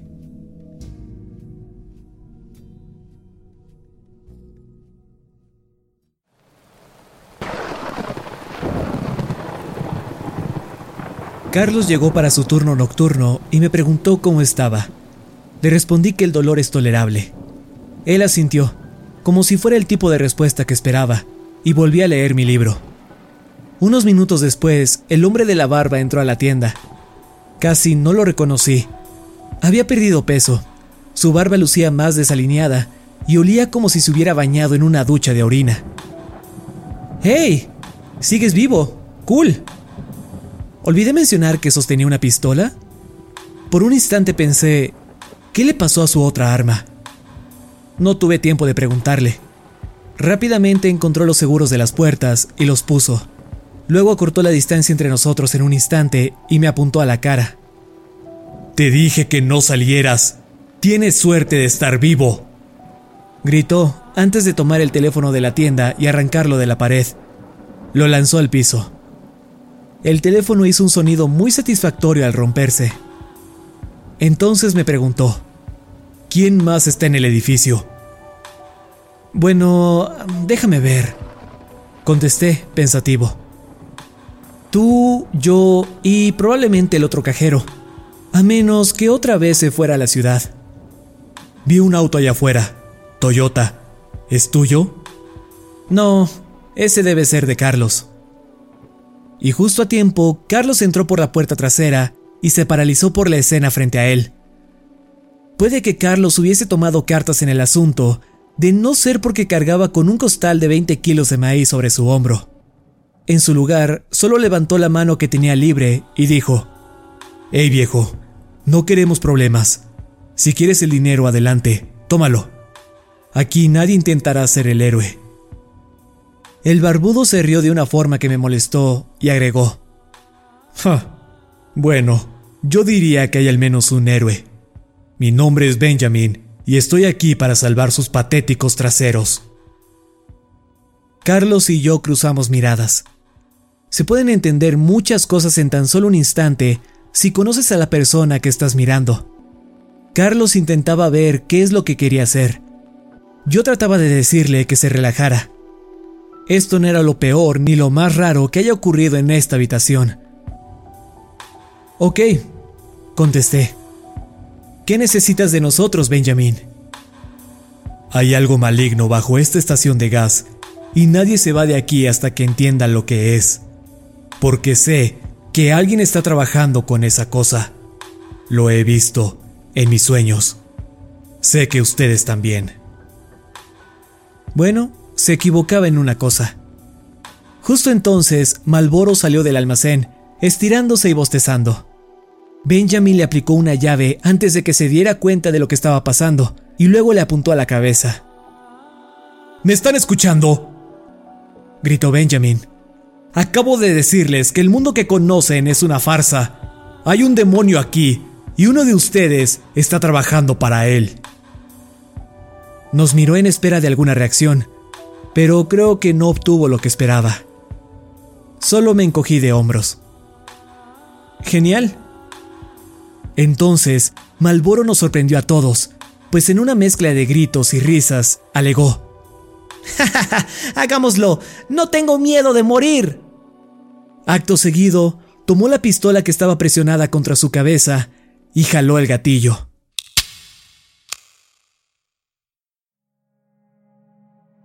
He visto muchas cosas raras trabajando en esta jodida gasolinera. Casi me han matado una o dos veces. He visto morir al mismo tipo una y otra vez frente a mí. He visto cosas que pueden o no ser reales. Pues como no puedo dormir, me pregunto si mi mente intenta compensarlo con alucinaciones u otras cosas. He visto bolas de electricidad, gente de piel azul, un hombre con dos cabezas, un perro que habla y un imitador de Elvis que era sospechosamente convincente. He visto demasiadas cosas raras en este sitio. No obstante, esta era la primera vez que veía una expresión de asombro en el rostro de alguien más. Y no tenía precio. ¿Qué? ¿Qué carajos les pasa? Dijo Benjamin, alejándose de nosotros. No nos pasa nada, contestó Malboro feliz de que lo soltaran. ¿Qué diablos le pasa a tu arma? ¿Cómo sabías que no tenía balas? No lo sabía. Un ruido seco captó nuestra atención. Carlos dejó caer el costal de maíz. Él fue el siguiente en hablar. Creo que deberías salir de aquí, amigo, mientras puedas. Me temo que no puedo hacer eso. No hasta que esta cosa esté muerta. Y no hasta que... Escuché un ruido húmedo antes de ver lo que ocurría, antes de que Benjamin cayera al suelo. Cuando mis ojos captaron la situación, esperaban no estar alucinando, pero la mirada de miedo en el rostro de Carlos me dijo que no era el caso. El hombre tras Benjamin sostenía una sangrienta pala. El hombre que acababa de salvarnos sonreía. Mostraba sus dientes deleitado por haber propinado esa cantidad de dolor. ¡Hey, Jack! Saludó Spencer Middleton. ¿Me extrañaste? Spencer metió a Carlos y a Malboro en el congelador. Malboro es un chico que siempre va con la corriente, así que entró al congelador voluntariamente. Carlos dio pelea, razón por la que terminó lleno de sangre y moretones apenas consciente. Por lo que pude ver, parecía que Benjamin estaba muerto. En el mejor de los casos, estaba inconsciente sobre un charco de su propia sangre que poco a poco se esparcía cada vez más. Spencer sacó un par de sillas del almacén y las puso enfrente de la caja registradora, una viendo a la otra. Hizo que me sentara en una, luego giró la suya para sentarse al revés, como un maestro cool sacado directamente de los noventas. Solo quiero saber, comentó. No estoy enojado contigo, y tampoco él. Él quiere que entregue el mensaje. La cara de Spencer aún tenía gotas de sangre de cuando golpeó a Carlos. ¿Tu jefe? pregunté. Sí. Estaba molesto por lo que le hiciste a Kiefer y quería que te enseñara lo que le pasa a los niños malos. Se suponía que ibas a conocerlo pero todo eso se arruinó, ¿verdad? Supongo que no era mi tiempo para morir. Fue entonces cuando Spencer dejó de sonreír. Sacudió su cabeza y continuó. ¿Morir? No. No, no, no. No se supone que murieras. No puedes morir. Te necesitamos. Vi movimiento por detrás de Spencer, pero traté de mantener el contacto visual. Era Benjamin. Estaba vivo, y justo ahora era mi mejor plan para salir de esta. Se movía lentamente por el suelo recobrando la conciencia, milagrosamente sin hacer ruido. Traté de mantener ocupado a Spencer. Tu jefe, cuéntame de él. ¿Cómo te encontró? ¿Quién es él? él tiene muchos nombres, pero ya lo conocerás pronto. Y esta vez no nos interrumpirán. ¿Y mis amigos? No me importan. Se nos pueden unir o pueden morir. Para mí es igual. Por cierto, Jack, quería preguntarte, ¿descubrieron quién plantó la bomba? Reí suavemente. sí, la policía la tiene. Saben que fuiste tú. Lo saben todo. Bueno, casi todo. Ok, si hablamos a grandes rasgos, saben muy poco, pero sí saben que intentaste matarme y que tú pusiste la bomba en la estación. Spencer sacudió la cabeza. Estás equivocado en ambos casos. Si te quisiera muerto, lo estarías. Y una bomba, en serio, no es mi estilo. Creo que tenía más cosas que contarme, pero nunca lo sabré, porque en ese instante Benjamin le jaló la cabeza hacia atrás y con un cuchillo del tamaño de un chihuahua le cortó el cuello. Le rebanó la cabeza en un solo y limpio corte. Sangre salió en pequeñas erupciones por el cuello. Luego se detuvo y Spencer Middleton había dejado de existir. Es lo que te mereces, gruñó Benjamin, tirando el cuerpo sin vida al suelo. Su sangre se mezcló con el resto. Iba a ser una mierda para el que tuviera que limpiar eso. Cuando abrimos el congelador, vimos que Malboro hizo un pésimo trabajo como enfermero, colocando trozos de carne congelada por todo el rostro de Carlos. ¿Es para la hinchazón?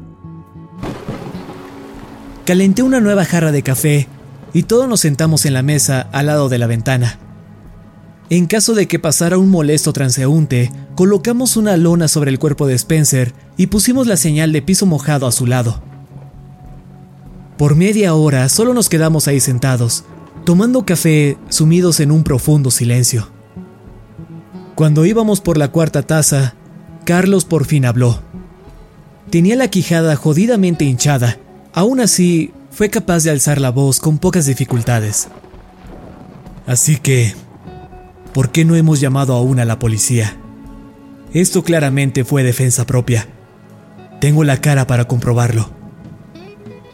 Sí, contestó Benjamin tras pensarlo un rato. Sí, hay que llamarles. Eso estaría bien.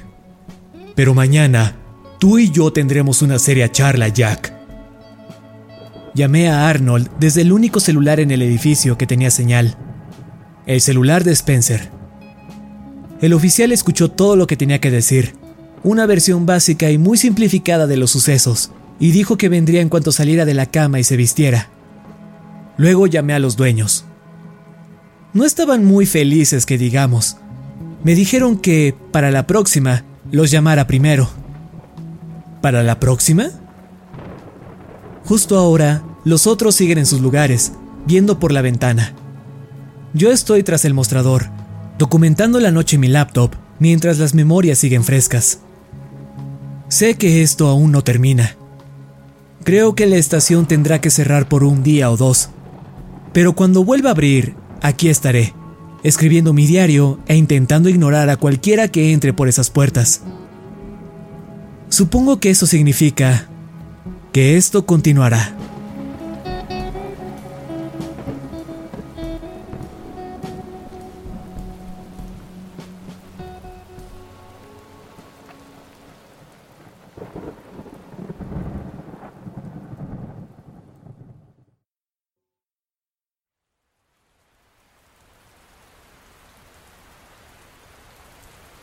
Ha pasado tan solo una hora desde mi último post. Aún no tenemos ningún cliente, y si la tienda no fuera una escena del crimen, le hubiera pedido a uno de los empleados que trapeara toda la sangre del piso y la tirara por el desagüe que hay en el congelador. Para aquellos que no entiendan qué está pasando, puede que quieran ver las partes anteriores. Ignoro cuál sea la rutina de Arnold para salir de casa, tengo que asumir que pasa al menos 20 minutos al día arreglando su bigote. Pero aunque esto fuera verdad y lo tomáramos en cuenta, ya debería haber llegado. Lo llamé hace unos minutos para asegurarme que no se durmiera nuevamente y también para asegurarme que no imaginé dicha llamada. La conversación fue algo así. ¿Sí? Hey Arnold, ¿ya vienes para acá? Aguarda. Tuvimos una pequeña emergencia. Ok. El camino que lleva del pueblo a la estación está bloqueado. Ok. ¿Cuál de todos? Todos. Incluso los caminos de servicio. Tuvo que ser una tormenta horrible. Jamás había visto algo así. Todos los caminos están bloqueados por árboles, pero no están derribados, ¿sabes? Los árboles crecieron en medio del asfalto. He intentado encontrar una alternativa toda la mañana, pero ya me di por vencido. Estoy a punto de aventurarme a pie. Solo para aclarar, ¿dices que tienes noticias sobre Spencer Middleton? ¿Ha intentado contactarte? Bueno, en realidad, él está aquí. Llegó y varias cosas pasaron y ahora está muerto. ¿Qué? ¿Me dices que hay un cadáver en la gasolinera? Ya le había contado esto. Diablos, en serio extraño a Tom. ¿No recuerdas que te lo comenté? Lo siento. Cuando sonó el teléfono hace rato, acababa de despertar de este hermoso y extraño sueño con un Dios oscuro, llamándome a su gracia eterna, llevándome de la mano y guiándome a un olvido bendito, liberándome de todo el dolor y sufrimiento de esta prisión mortal, enseñándome como si yo fuera un niño e invitando a todo el mundo a un reino con una existencia superior, dándome el privilegio para dedicarme a él siendo un glorioso sirviente. Ok. Bueno, supongo que te veré cuando llegues. Colgué y revisé la carga del celular. La batería se acercaba al 50%. ¿Cuál es el plan, Lucille? preguntó Benjamin. Arnold está en camino, a pie, pero puede que tengamos otros problemas. Santo cielo, ¿ven eso? exclamó Carlos apuntando hacia la ventana. Desde atrás del mostrador no alcanzaba a ver bien, y no tenía ganas de tambalearme por encima de un cadáver solo para ver. ¿Qué es? pregunté. Hay un montón de gente desnuda en el camino, y vienen hacia acá, respondió Carlos. ¿Qué demonios dices? agregó Malboro con súbito interés. Presionó su cara contra el cristal para ver mejor. Esas no son personas cualquiera. Las conozco. Esa es Marla. Y Tyler. Allá va Fred. Al menos esos son los nombres que les puse. Benjamin se dirigió a la máquina de bebidas, exclamando rápidamente por sobre su hombro. ¿Son amigos tuyos? Familiares, de hecho. Bueno, lo eran, antes de desaparecer. Pero no recuerdo que lucieran así. ¿Así cómo? Pregunté, sintiéndome cada vez más inquieto. ¿Cómo? Tomó un segundo para encontrar las palabras, pero todo lo que se le ocurrió fue... Pues se ven peculiares. La gente siguió avanzando hacia la estación. Ya estaban tan cerca que podía verlos. Al menos una docena de personas desnudas. Entre más se acercaban, más detalles distinguía, y más desearía no hacerlo. Sus ojos estaban en blanco, pálidos. Gusanos se arrastraban por distintos orificios infectados en todos sus cuerpos. Su piel se veía sucia, tenía lesiones y heridas. Malboro tenía razón. Lucían peculiares. Seguramente conocen el andar zombie hollywoodense, el tambalearse de un no muerto con carentes habilidades motrices. Pues bien, lo más aterrador de estas personas que se acercaban a las puertas de la tienda es que caminaban perfectamente normal. Era como si un grupo de nudistas a medio pudrir salieran a dar un paseo. Un fuerte ruido rompió el trance que teníamos al observar los cuerpos. Nos giramos para ver que Benjamin había tirado la máquina de bebidas al suelo y trataba de arrastrarla por sobre Spencer hacia las puertas. El pegajoso jarabe se esparció por doquier, mezclándose con el charco de sangre coagulada, dando como resultado una viscosa sopa roja, púrpura y café sobre el piso. No había duda de que tendríamos problemas con los insectos después de esto. Malboro y Carlos no tenían que preguntar para saber lo que pasaba. Instantáneamente captaron el plan y empezaron a jalar cualquier cosa que no estuviera atornillada contra el piso o la pared, apilando todo en una barricada frente a la puerta de cristal. Les hubiera ayudado de no ser por mi pierna rota. Además, parecía que lo tenían bajo control. Chicos, ¿creen que puedan mantenerse con vida hasta que la ayuda llegue? Preguntó Benjamin. Entre todos tenemos como 90 años de experiencia sobreviviendo bromeó Carlos. Benjamin me dedicó su próxima pregunta.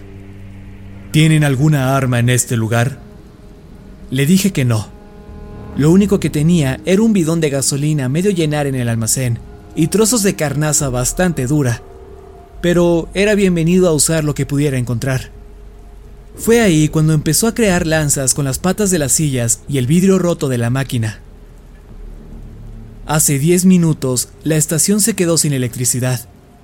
Ahora sería un gran momento para tener una mascota mariposa que brilla en la oscuridad. Ah, estúpidos mapaches. Ha estado bastante callado, a excepción por los guturales susurros de la gente del exterior. Benjamin sigue buscando armas. Carlos trata de buscar más cosas para la barricada. Y, asumiendo que no se quedara dormido, Malboro está vigilando la puerta trasera. Me siento bastante inútil ahora que Benjamin me quitó las muletas, así que decidí aprovechar la oportunidad para escribir todo lo que ha pasado, en caso de que Arnold llegue demasiado tarde. Y ya que estoy preparándome para lo peor, debería decirle un par de cosas a quien sea que encuentre este mensaje. ¿O se dice a quien quiera? Ah, siempre me equivoco en eso. Primero, para los dueños. Lamento el desastre. Segundo, para ella. Lamento que no nos vimos una última vez. Tercero, al que sea que sigue tirando brea a la zanja afuera de la estación. Te odio. Creo que eso es todo lo que tengo que decir. Ha sido un viaje raro y alocado. Este fue Jack, de la estación de gasolina, despidiéndose por última vez.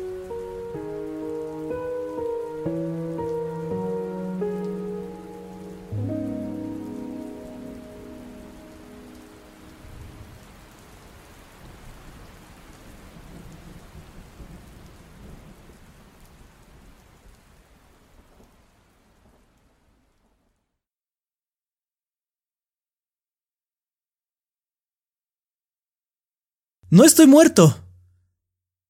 Lamento que haya pasado tanto desde la última actualización. La policía acaba de regresarme la laptop. Seguro se preguntarán qué ocurrió. Bueno, la semana pasada conocí a un dios oscuro. Estuvimos sin electricidad por horas. Hace frío en esta época del año, así que nos juntamos alrededor de un montón de velas aromatizantes y comimos chicharrones con frijoles enlatados. Malboro casi se quedó dormido en un par de ocasiones antes de que Carlos decidiera robar las pastillas energizantes del mostrador. Las repartió y todos tomamos unas cuantas, tragándolas con café frío. Nos decíamos que era para mantenernos alertas, pero lo único que hicieron fue darme una arritmia. Apuesto que hubiera sido gracioso si esas cosas lograran entrar solo para encontrarse con cuatro personas que murieron por ataques al corazón. Bueno, no gracioso, pero... Ah, ustedes saben. Carlos trató de charlar con Benjamin un par de veces, pero el barbudo no era muy social. ¿Eres del ejército? Nah. Conocí a un sujeto. Estaba enlistado Tú me recuerdas a él. Bien. Esas cosas allá afuera. ¿Alguna idea de con qué estamos lidiando? ¿Habías visto algo así antes? Nah. ¿Tienes familia? Nah. Revisé varias veces el celular de Spencer, pero ya no tenía señal. Intenté un par de veces llamar al 911, pero tampoco funcionó. Con la batería al 5% decidí apagarlo. tal vez lo necesitaríamos más tarde para una llamada de emergencia. Eventualmente la adrenalina y el efecto de las píldoras se desvanecieron, y de repente recordé que mi pierna seguía recuperándose y que tal vez no debía aceptar regresar al trabajo tan pronto. Me dirigí como pude hacia el mostrador para tomar mis medicamentos. Al estar ahí, alcancé a ver el paquete que seguía sin abrir, bajo la registradora. Decidí ignorarlo y en su lugar tomé la botella de whisky para empleados que estaba atrás. Nos convencimos que era para los nervios, pero a mí solo me dio una arritmia peor que la de hace unos minutos. Otro par de horas pasaron. Tras terminar la primera botella, abrimos otra. Luego Malboro trajo las bebidas energizantes, pues las necesitábamos para los cócteles. En algún punto, el excultista sacó su reserva personal de hierba y llenó la tienda con el humo. No podía recordar si había tomado mis medicamentos, así que lo hice de todas formas. Conforme el sol se ocultaba, dos pensamientos recorrieron mi mente. El primero, que anochece más temprano últimamente, y el segundo, que nos estábamos jodiendo demasiado con el alcohol y la hierba como para manejar lo que estaba a punto de ocurrir. El tiempo se volvió una ilusión, más de lo normal, cuando la laptop se quedó sin batería, dejándonos sin herramienta para medir cuánto llevábamos esperando. Empezamos a medir el tiempo con velas. Las reservas de comida chatarra y nuestra moral competían por ver cuál se acababa primero. En algún momento, Carlos me alejó de los otros para preguntarme qué opinaba de Benjamin. Le dije que era el hombre más amable que me haya apuntado una pistola a la cara esa semana. No obstante, Carlos dijo que tenía un presentimiento extraño respecto a él. Le recordé que él había matado a Kiefer un par de veces y que tal vez no era el más adecuado para juzgar a los demás. ¡Ey! Nos gritó Benjamin desde el otro lado de la habitación. ¿De qué están hablando? ¡Anime! Mentí. Creo que se lo creyó. Vengan acá. No quiero más cadáveres esta noche. Benjamin estaba en una esquina, calentando sus manos contra el plato donde teníamos las velas. Era la única fuente de luz en el edificio, la cual proyectaba sombras que podría describir como tétricas si no estuviéramos en una situación de vida o muerte. Algunas de las sombras lucían como rostros, riéndose de nosotros, unos pobres diablos. Una o dos de las caras parecían antiguos presidentes. Una de ellas me preguntó la hora y... mierda, estaba alucinando. ¿Estás bien, viejo? me preguntó Carlos, devolviéndome a la realidad. Honestamente, no tengo idea. ¿Supiste quién plantó la bomba? Preguntó Spencer Middleton, gorgoteando. ¿A qué te refieres? Pensé que había sido tú. No fui yo. Las bombas no son mi estilo. ¿A quién conoces que sabe armar una bomba? Ey, ¿dónde está Malboro? Pregunté. Benjamin tomó su lanza, anteriormente mi muleta, y preguntó de vuelta. ¿Quién es Malboro? ¿Hay alguien más aquí? Malboro, el otro empleado. Miré a Carlos, quien solo se encogió de hombros y dijo, No conozco ningún Malboro. ¿Cuántas píldoras te tomaste? ¿Había imaginado a Malboro todo este tiempo? ¿Acaso creé un Tyler Dorden en mi cabeza? Traté de sentarme sobre la lona, pero terminé acostado boca arriba al mismo tiempo que el cuarto giraba sobre sí mismo. Podía sentir restos humanos traspasar la fibra de la lona al recostar mi cabeza. ¿Hasta qué punto las cosas eran reales? Te estás volviendo loco, ¿sabes? Lo sé. Hace muchos años, el primer doctor que visité trató de prepararme para vivir con mi condición. No había muchos casos anteriores al mío, así que no sabían exactamente cómo saldrían las cosas pero cada caso previo tuvo los mismos efectos secundarios. Por supuesto, habría pérdida de peso, fatiga, dolores de cabeza y todas las señas de una enfermedad física. Conforme la condición avanzara, habría efectos secundarios más interesantes. Alucinaciones, pérdida de memoria y similares. Y, por supuesto, no se me puede anestesiar. Intentaron inducir comas a personas de otros casos, pero eso solo empeoraba todo. Siempre estoy despierto, consciente a medias durante las cirugías. Si quieren saber cómo es eso, les diré la verdad. Es aburrido. ¿Sabes algo? Usualmente, cuando lastimo bastante a alguien, se desmayan del dolor. Me dieron un par de años, máximo. No llevo la cuenta del tiempo. Justo en ese momento, Malboro entró a la habitación, subiéndose la cremallera. Al parecer, acababa de ir al baño, pero... ¿quién sabe realmente? Le apunté y grité. Ese tipo, ¿lo ven, verdad? Es Malboro. Carlos miró hacia donde apuntaba y luego volteó a verme. ¿Te refieres a Jerry? Oh, cierto. Olvidé que tiene un nombre real. Odio cuando me dice Malboro. Benjamin bajó su lanza improvisada y regresó su atención al fuego. Más vale que lo mantengas bajo control. Deberías abrir tu paquete, dijo Spencer. Ey, espera un segundo. ¿No se supone que estás muerto? Bueno, ¿no se supone que tú estés muerto? Contestó. Tuché, Spencer. ¿Con quién estás hablando? preguntó Carlos. Con Spencer, respondí. Ok, bien, pues deja de hacerlo, nos inquieta. Dos velas se consumieron por completo antes de que Benjamin decidiera que la ayuda no venía en camino y que nuestra mejor opción para sobrevivir era pelear con las cosas de afuera. No estaba de acuerdo, sin embargo, Benjamin me hizo saber amablemente que no estaba votación. Quitó los suficientes objetos de la barricada para poder ver hacia afuera. Una vez que supiéramos con qué estábamos lidiando, podríamos ingeniar un mejor plan. El único problema era que no podía ver bien porque algo bloqueaba la vista. Algo justo al otro lado de las puertas.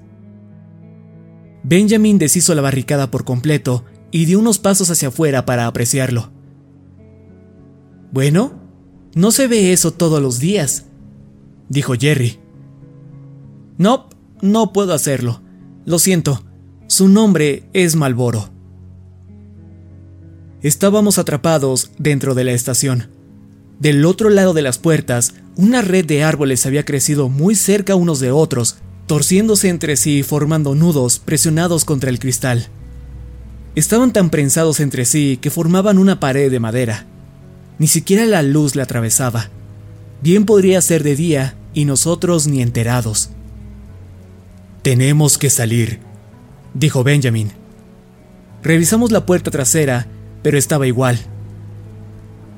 A menudo me preguntaba cuánto tiempo podría sobrevivir una persona dentro de la tienda sin suministros nuevos. Había simulado dicho escenario un millón de veces en mi mente. ¿Qué más podía hacer en noches aburridas? Había imaginado el experimento bajo incontables contextos diferentes. ¿Cuánto podría sobrevivir si la estación fuese transportada al pasado? ¿O a otro planeta? Si hubiera un apocalipsis zombie, etc. Según mis deducciones, bajo circunstancias ideales, podría sobrevivir cuatro años con los suministros disponibles si es que encontraba alguna fuente de agua. De otra forma, solo seis semanas. Estas no eran circunstancias ideales. Habíamos aplastado, usado como armas o consumido casi todos nuestros suministros. Estábamos atrapados y no tomaría mucho antes de recurrir al canibalismo. Mientras consideraba esto en el pasillo, cerca del congelador, escuchamos cristal rompiéndose en la zona principal. Benjamin levantó su lanza y lideró el camino de vuelta. El muro de árboles continuaba del otro lado de las puertas. Nuestro desastre seguía ahí. Todo estaba como lo dejamos, con una excepción. La lona no estaba en su lugar y el cuerpo de Spencer se había ido. Una serie de huellas de sangre coagulada llevaban desde donde estaba el cadáver hacia el vidrio roto de la puerta principal, como si se hubiera puesto de pie, caminado hacia allá y fuese absorbido por los árboles. Chicos, quiero que usen su cabeza, dijo Benjamin. ¿Hay alguna otra forma de salir de este lugar? Bueno, comenzó Malboro. Volté a verlo y sacudí la cabeza. Sin embargo, creo que no me vio por la tenue luz de la vela, o quizás es demasiado tonto como para entenderlo. Está el agujero. ¿Agujero? ¿Qué agujero? El agujero en el cuarto secreto, al lado del congelador. ¿Cuarto secreto? Sí, justo ahí. Malboro apuntó al espacio en blanco en la pared, donde alguna vez hubo una puerta. Los dueños decidieron que lo más inteligente que podían hacer al enterarse del cuarto secreto era quitar la puerta, tapar la pared y olvidarse del asunto. No obstante, eso solo funciona si todos deciden olvidarse de ella, Malboro. ¿Me estás diciendo que hay una habitación secreta atrás de la pared? ¿Y que hay un agujero ahí por el que podríamos escapar? ¿Por qué no me lo dijeron antes? Él no esperó una respuesta. Benjamin fue directo a la pared y empezó a golpearla con su lanza, y cuando pudo destrozarla un poco, usó sus manos. Después de un minuto, la pared era nuevamente una puerta. Mientras Benjamin colocaba varias velas alrededor del agujero, alejé a Carlos de los demás. ¡Ey! Tengo que decirte algo. Abrí el paquete, el que parecía un regalo. Ajá. Sí. Ignoro en qué momento me rendí y lo abrí, pero tenía el contenido del paquete en mi bolsillo desde hace una vela. Tal como en el último paquete, había una nota. Esta decía, No esperaba que usaras mi carta como parte de la historia, pero gracias. LOL. No me molesta que lo hayas hecho, al contrario, fue bastante cool. Me gustó. Estaba muy sorprendido. Gracias. Disfruto tus historias y desde el principio supe que serían grandiosas. Por eso escribí aquella carta. Estaba sorprendido de que usaras mi carta, pero lo digo como algo bueno. LOL. Gracias. Me siento halagado. Mucho. Bajo la carta había una pistola. Gracias a los videojuegos, sabía suficiente sobre pistolas como para poder revisar el cargador. Y sí, estaba cargada. Le mostré el arma a Carlos, quien dijo, es una Ruger 380. ¿Es buena? Pues es un arma.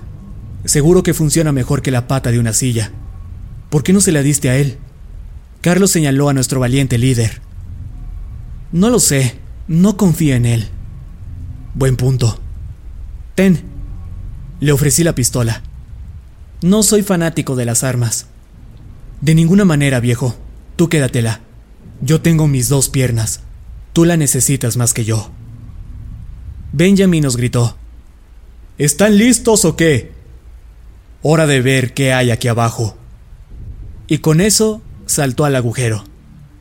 Puede que haya olvidado mencionar que era una caída de tres metros hacia la cueva subterránea. También puede que haya disfrutado el sonido que hizo al estrellarse contra el suelo y el gemido de dolor que le siguió. El resto hicimos una cuerda improvisada, atando varias lonas entre sí. Y tengo que darle crédito a las lonas. Esas cosas son increíblemente prácticas.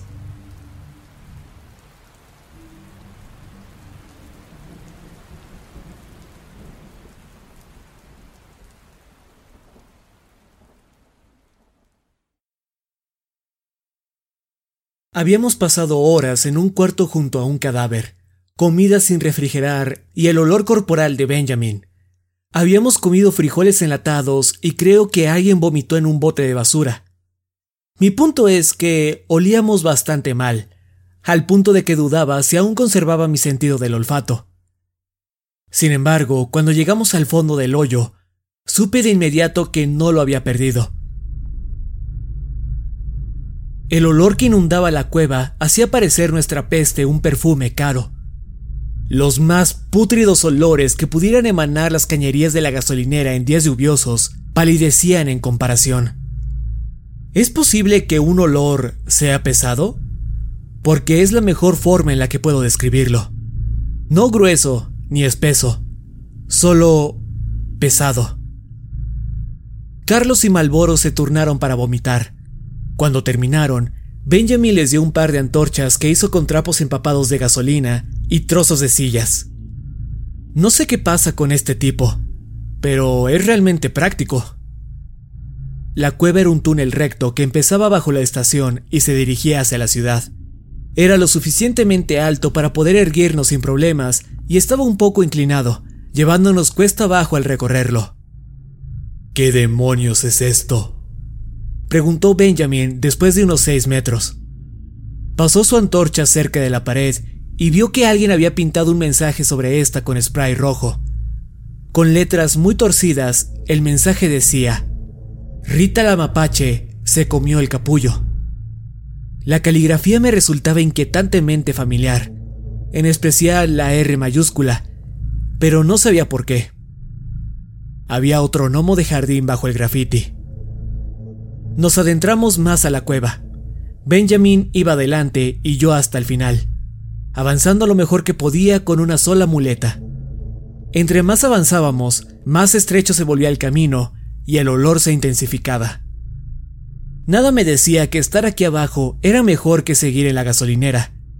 Pero no fue sino hasta que llegamos al árbol que estuve seguro que la cagamos al bajar. No sé cuánto tiempo llevábamos caminando, tal vez unos 800 metros o algo así. Medir la distancia en muletas es difícil. Pero eventualmente nos topamos con un oscuro y enorme árbol que crecía en medio de la cueva. Lucía como una de esas secoyas de miles de años, tan grande que podrías construir una calle de doble sentido a través del tronco. ¡Qué mierda! exclamó Benjamin.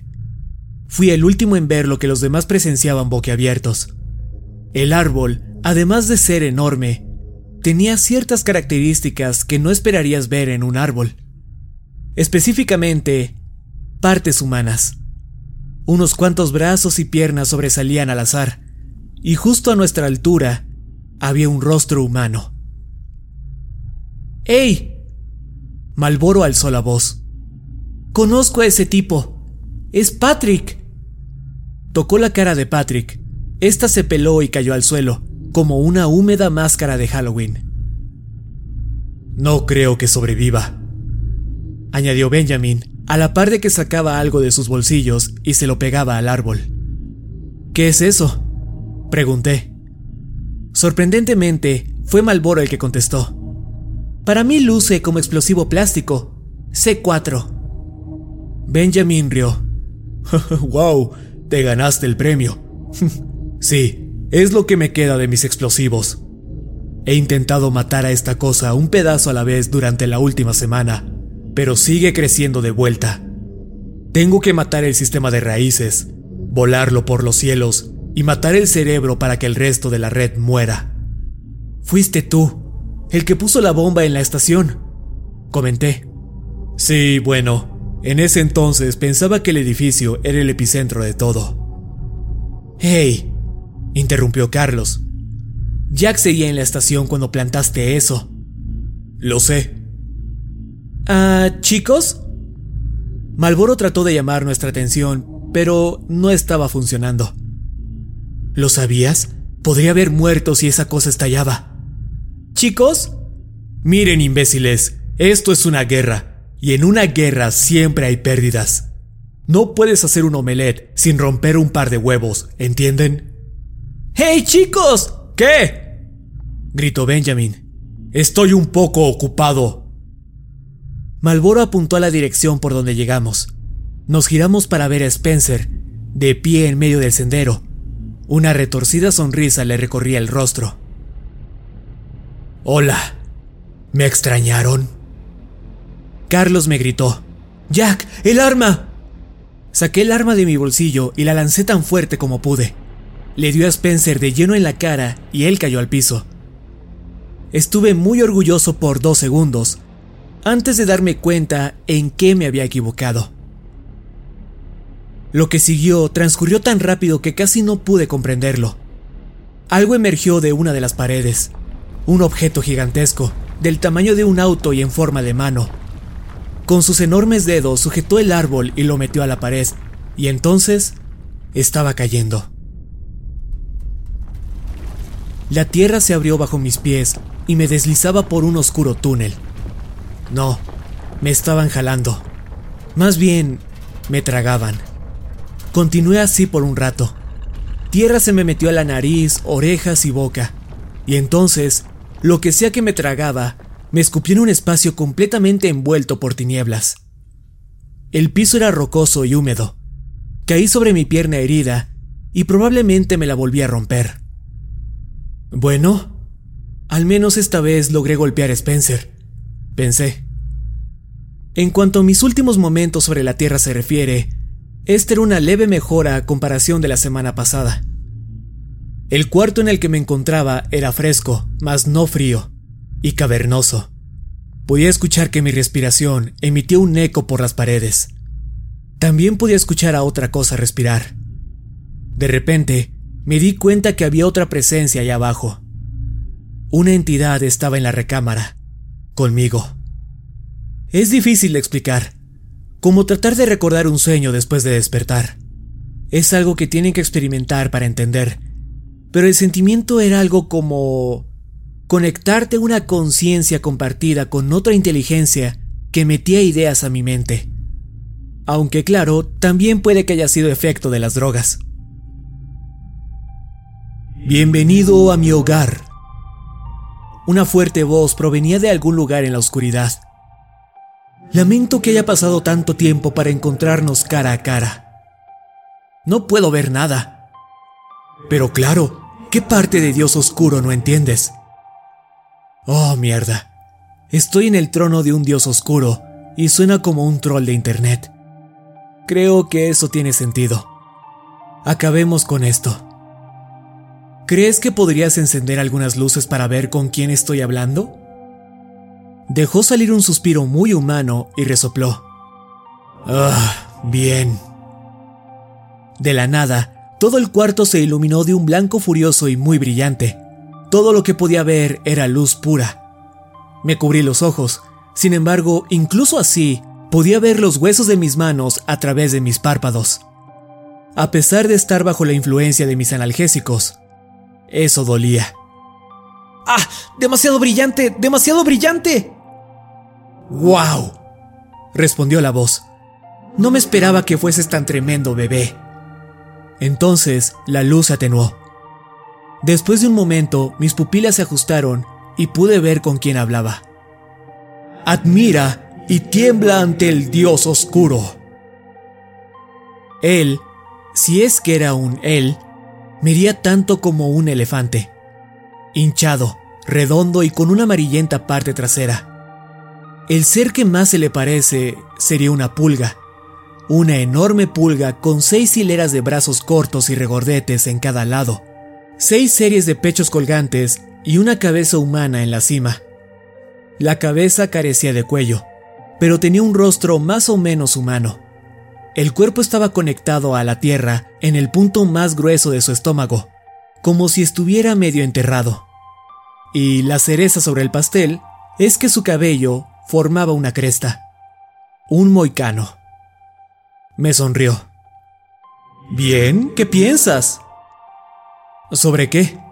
Mi cabello. ¿No es alucinante? Él volteó a ver su cabello. Supongo. ¿Supones? ¿Tienes una idea de cuánto me esforcé para este estilo? ¿Sabes qué? Está bien. No debí perder tiempo tratando de impresionarte. Es mi culpa. Ok. Contesté, tratando de ponerme de pie, solo para recordar que tenía la pierna rota. Estaba inmovilizado, bajo tierra, drogado y sin armas. Realmente no había escapatoria. Si vas a matarme, ¿no te importaría solo hacerlo? ¿Qué les pasa a todos ustedes?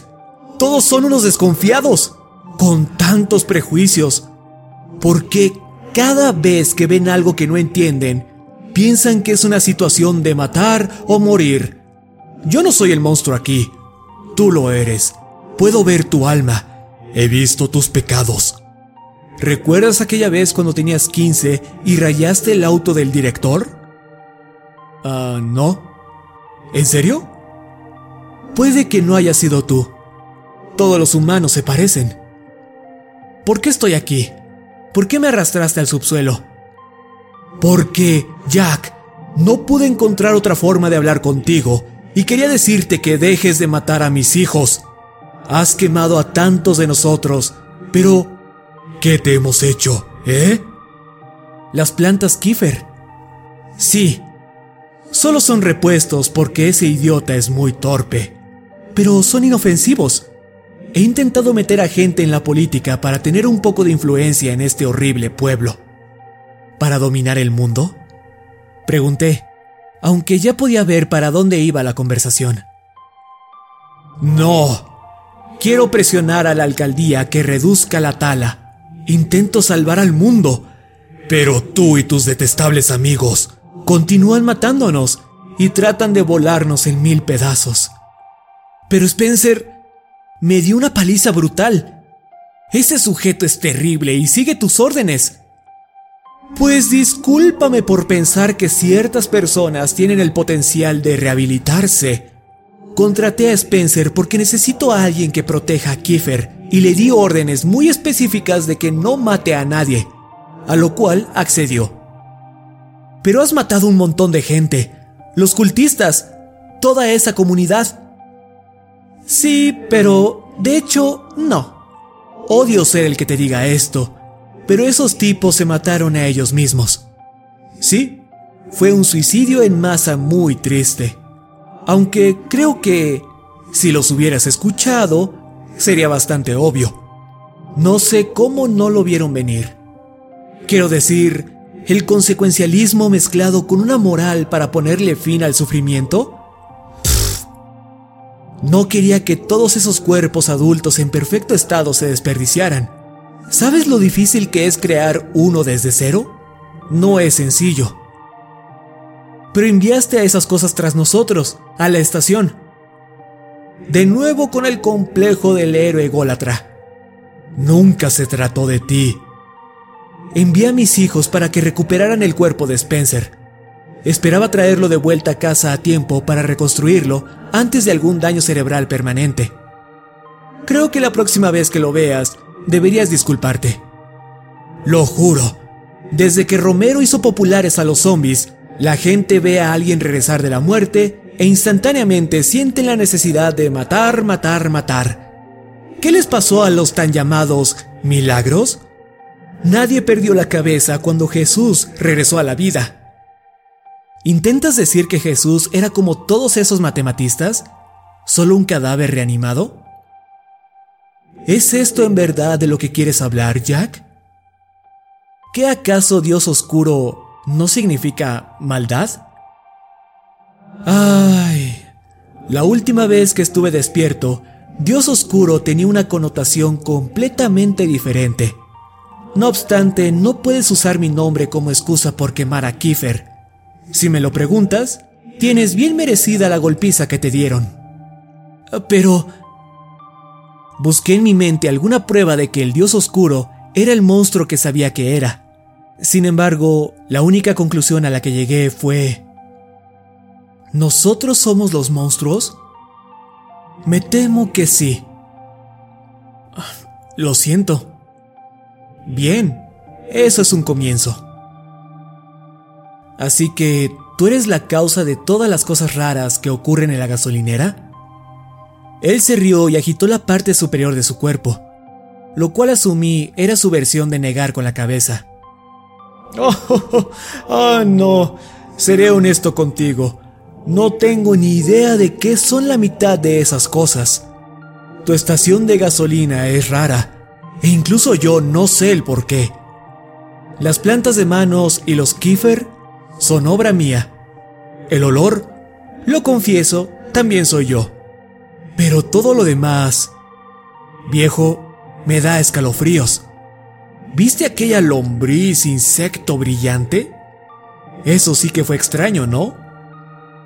¿Y qué hacemos ahora? Ahora te enviaré a ti y a tus amigos de regreso y dejarán de matarme. Ese es mi trato. ¿Estamos de acuerdo? Ah, sí, eso creo. Bien. ¿Deberíamos estrechar las manos o...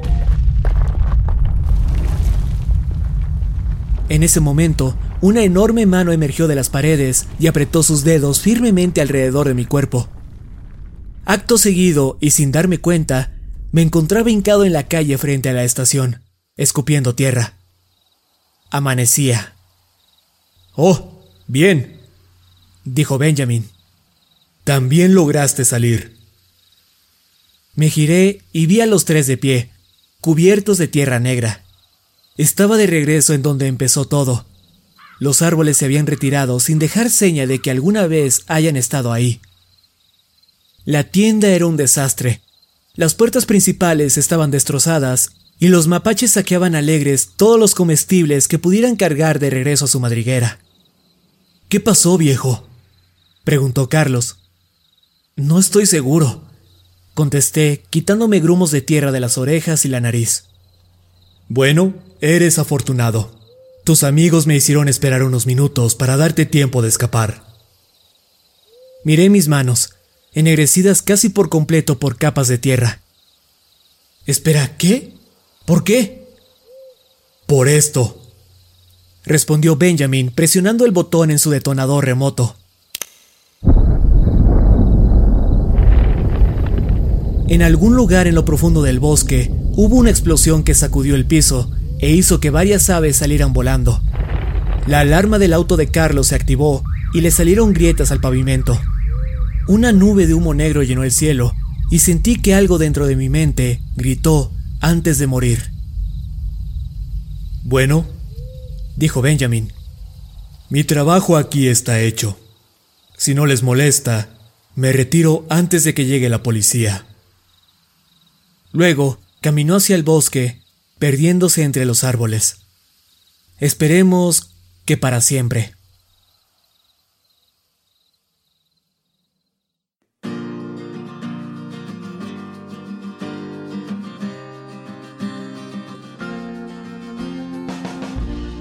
Y eso fue lo que ocurrió. Y si pueden creerlo, ya estoy de vuelta trabajando en la estación. Arnold se retiró de la fuerza por razones personales y por las que no pedí detalles. Así que tenemos a una nueva oficial haciendo de niñera. Ya les hablaré de ella en otra ocasión. Tal vez. La policía investigó el incidente y al final concluyeron que fuimos víctimas de la histeria provocada por una fuga de gas. Y de nueva cuenta, no hubo nada sobrenatural que reportar. No sé si este es el final del Dios Oscuro, pero lo que sí sé es que ya no tengo deseos de continuar cavando desde que Benjamin explotó el árbol subterráneo. Las cosas han vuelto a nuestra versión de normalidad. Aún trabajo demasiado. Todavía escribo en mi diario. Y cosas raras continúan ocurriendo en esta horrible gasolinera a orillas del pueblo.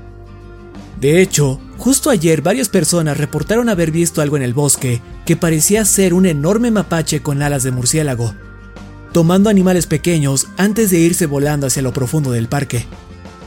Incluso dijeron que este mapache alado brillaba en la oscuridad.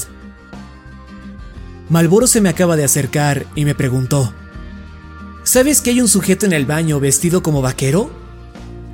Le aseguré que no lo sabía. Esta puede que sea mi última actualización por un rato. Va a requerir mucho trabajo dejar este sitio como estaba y tengo un par de nuevos empleados que entrenar. Así que, hasta la próxima.